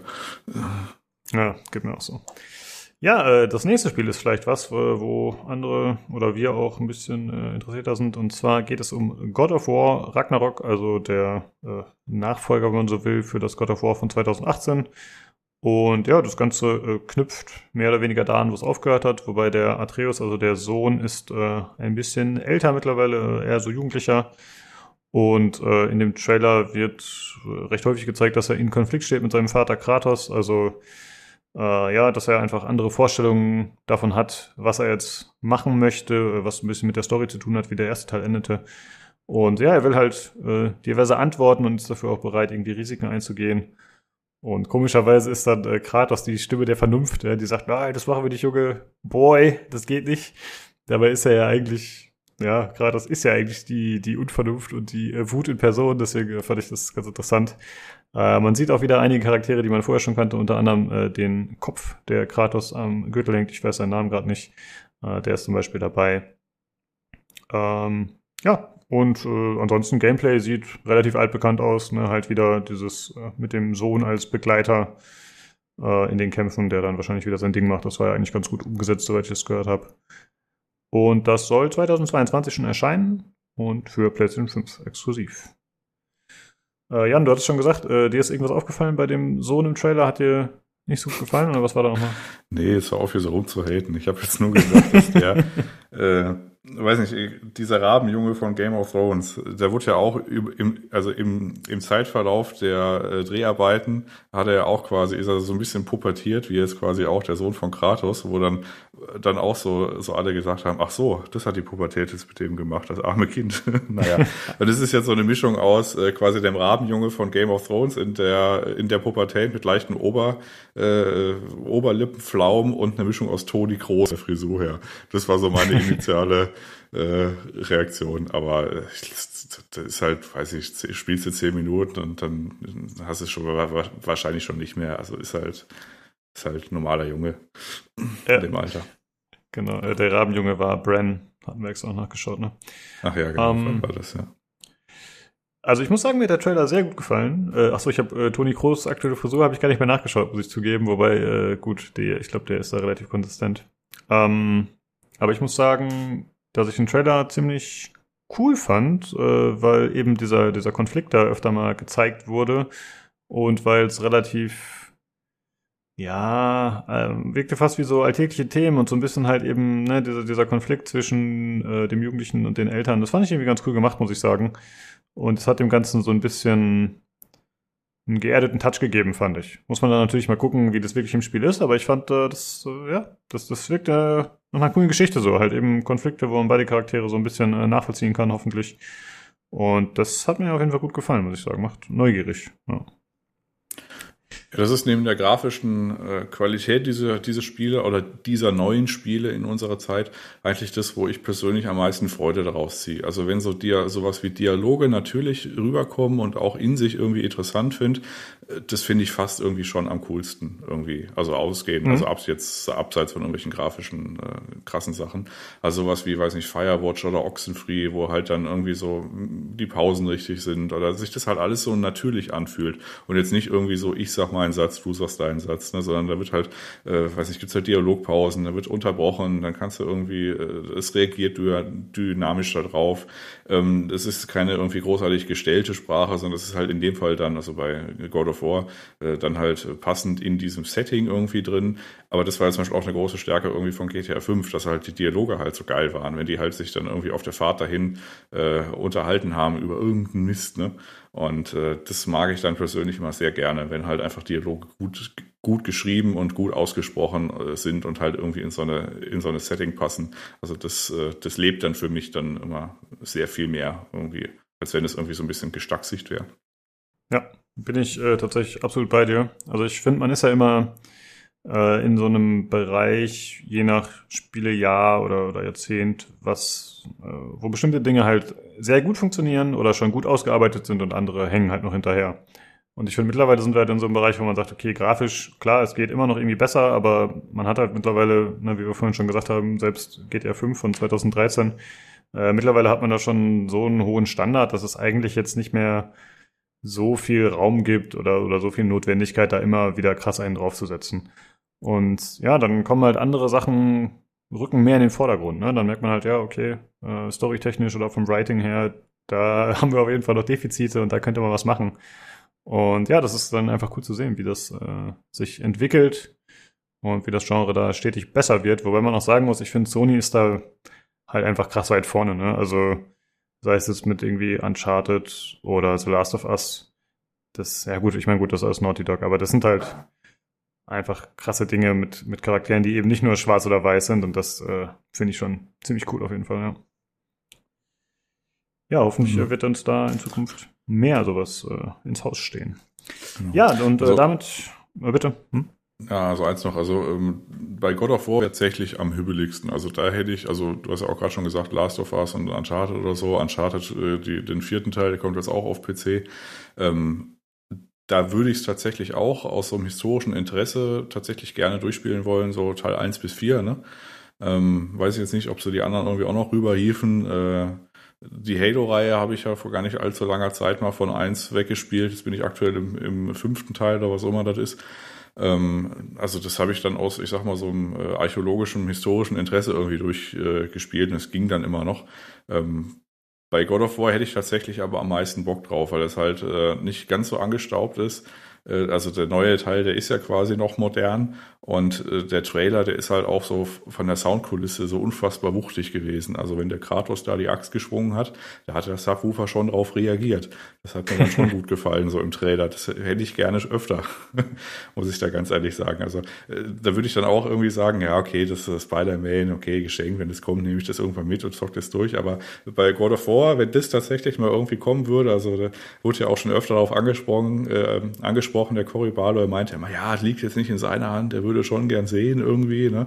Ähm, also da wäre ich tatsächlich persönlich am hibbeligsten, wenn das mal irgendwann angekündigt wird, äh, dass sie da, äh, weiß nicht, im Vorfeld oder um den Release vom zweiten Teil vielleicht auch mal den ersten Teil mal irgendwann auf PC hieven oder so. Ähm, das, das würde ich schon gern haben. Naja. Hm, ja, da bin ich auf jeden Fall bei dir. Das fand ich auch mit am interessantesten und tatsächlich das äh, Wolverine-Spiel.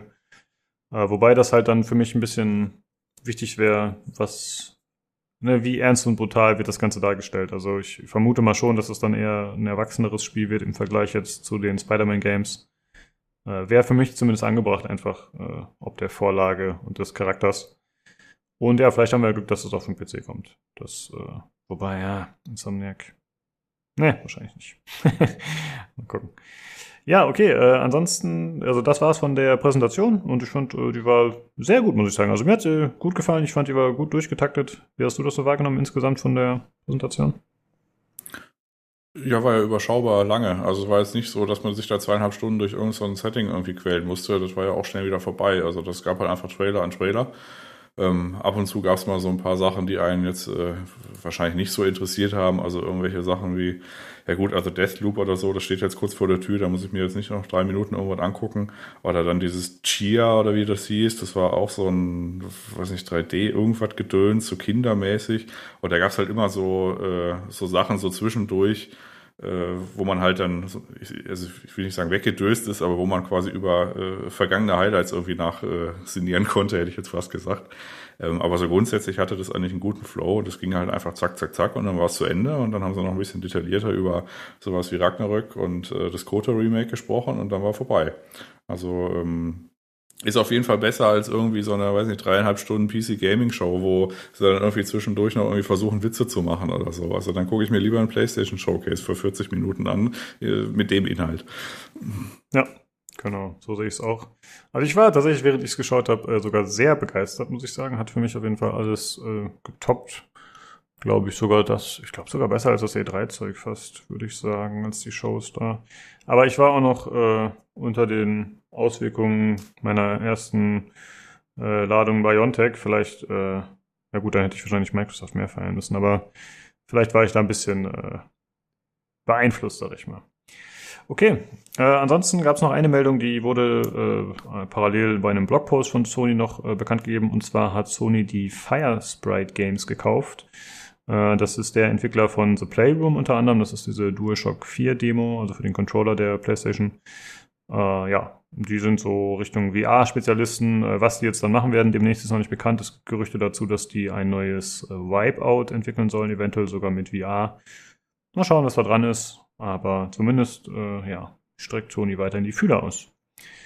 Okay. Was ich da am bemerkenswertesten fand, war eigentlich die Meldung, dass das da irgendwie so schnell wachsendste Studio irgendwie in UK, ne, genau, also die sitzen in UK, ist und dass da irgendwie so 250 Leute, habe ich mir gesagt, wie heißen die und wie viele Leute? Ich so, okay, gut. Äh, wusste ich tatsächlich auch nicht, dass sie äh, das schnell wachsende Studio sind. Ja. Ja, gut, Nino. Was äh, hat dir der beste gefallen von der Präsentation? Hast du äh, irgendwas mitgenommen? Interessiert dich irgendwas oder alles scheißegal? Ähm, ähm, ähm, nee, Spaß, äh, Spaß beiseite. Also ähm, God of War hat mir tatsächlich gefallen. Ich habe es mir auch tatsächlich in Vorbereitung auf diesen hervorragenden Podcast und meinen riesigen Redeanteil äh, angeschaut, habe dann festgestellt, dass mich tatsächlich nichts außer God äh, of War tatsächlich interessieren würde, da ich ja, also ich meine, meine Plattform wird sich nie ändern. Ähm, nicht in diesem Leben, vielleicht im nächsten. Ähm, aber wenn das tatsächlich für PC kommen sollte, wäre das eine interessante Sache. Der Rest interessiert mich tatsächlich überhaupt nicht. Ja, okay. Ja, dann äh, vielen Dank trotzdem, dass du dir äh, die Zeit noch genommen hast und mit uns hier durchgehalten hast. Du machst und, das toll. Danke. Ja. Und, nee, äh, nee, danke. das war schon sehr gut, Lukas. Also das muss ich jetzt auch mal sagen. Das hast du schon gut gemacht. Ja. Äh, Nino, ich äh, werde, äh, ich werde, ähm, ich kann ja dann, wenn das rauskommt, Forspoken für dich spielen. Das wird ja dann auch immer. Ich, ich kann dir einfach Sachen vorspielen. Da muss ja gar nicht da live dabei das ist, ich, ich dachte, das ist eines unserer Lebenskonzepte, dass du die Sachen, die mich slightly interessieren, einfach für ja. mich durchspielst und streamst die ich aber ja, genau. nie selber spielen würde. Alleine jedes Spiel, das auch nur das geringst, die geringste Art von Rätseln beinhaltet, ähm, was äh, bei mir so hohen Blutdruck äh, verursacht, dass ich die gar nicht selber spielen kann. Hm. Ja gut, also wenn es halt so ein, hm? so ein ultra krasser Stundenanteil irgendwie ist an Spielen, das jetzt nicht, aber äh, weiß nicht, Odyssey oder so, als ich das durchgespielt das habe ich immer so phasenweise, oder da kanntest du den Kram ja tatsächlich. Äh, The Medium haben wir tatsächlich, ne? Irgendwie das ziemlich haben wir zusammen, das war cool. Ja. Hat mir gefallen, ich jetzt aber nie selber gespielt. Ja, das ist doch ganz äh, praktisch, finde ich auch bei der Community, dass man eigentlich äh, immer irgendeinen auf dem Discord, der einem vielleicht mal die Games zeigen kann, die einen sonst nicht so interessieren oder wo man unsicher ist. Das ist echt ganz gut, ja. Ja, okay, Jungs, äh, vielen Dank, dass ihr heute mit mir die Folge gemacht habt, dass wir da was auf die Beine stellen konnten. Sehr nett. Und äh, dann wäre noch zu sagen an die Zuhörer, wenn ihr Feedback habt, was ihr loswerden wollt, äh, könnt ihr das gerne machen. Ja, seien es Kritik, Anregungen oder wenn ihr mal an der Folge teilnehmen wollt, dann äh, gerne uns schreiben. Das geht entweder per E-Mail über pcgcpodcast.gmail.com, über Twitter unter dem Handle podcastpcgc oder aber ihr könnt äh, uns über Discord kontaktieren. Da freuen wir uns auch immer, wenn ihr joint. Äh, den Link zu unserem Discord findet ihr jeweils in der Folgenbeschreibung, wo ihr die Folge hört. Und äh, ja, dann äh, vielen Dank, dass ihr zugehört habt und schaltet gerne nächstes Mal wieder ein zum PC Games Community Podcast. Tschüss. Tschüss. Reingehauen.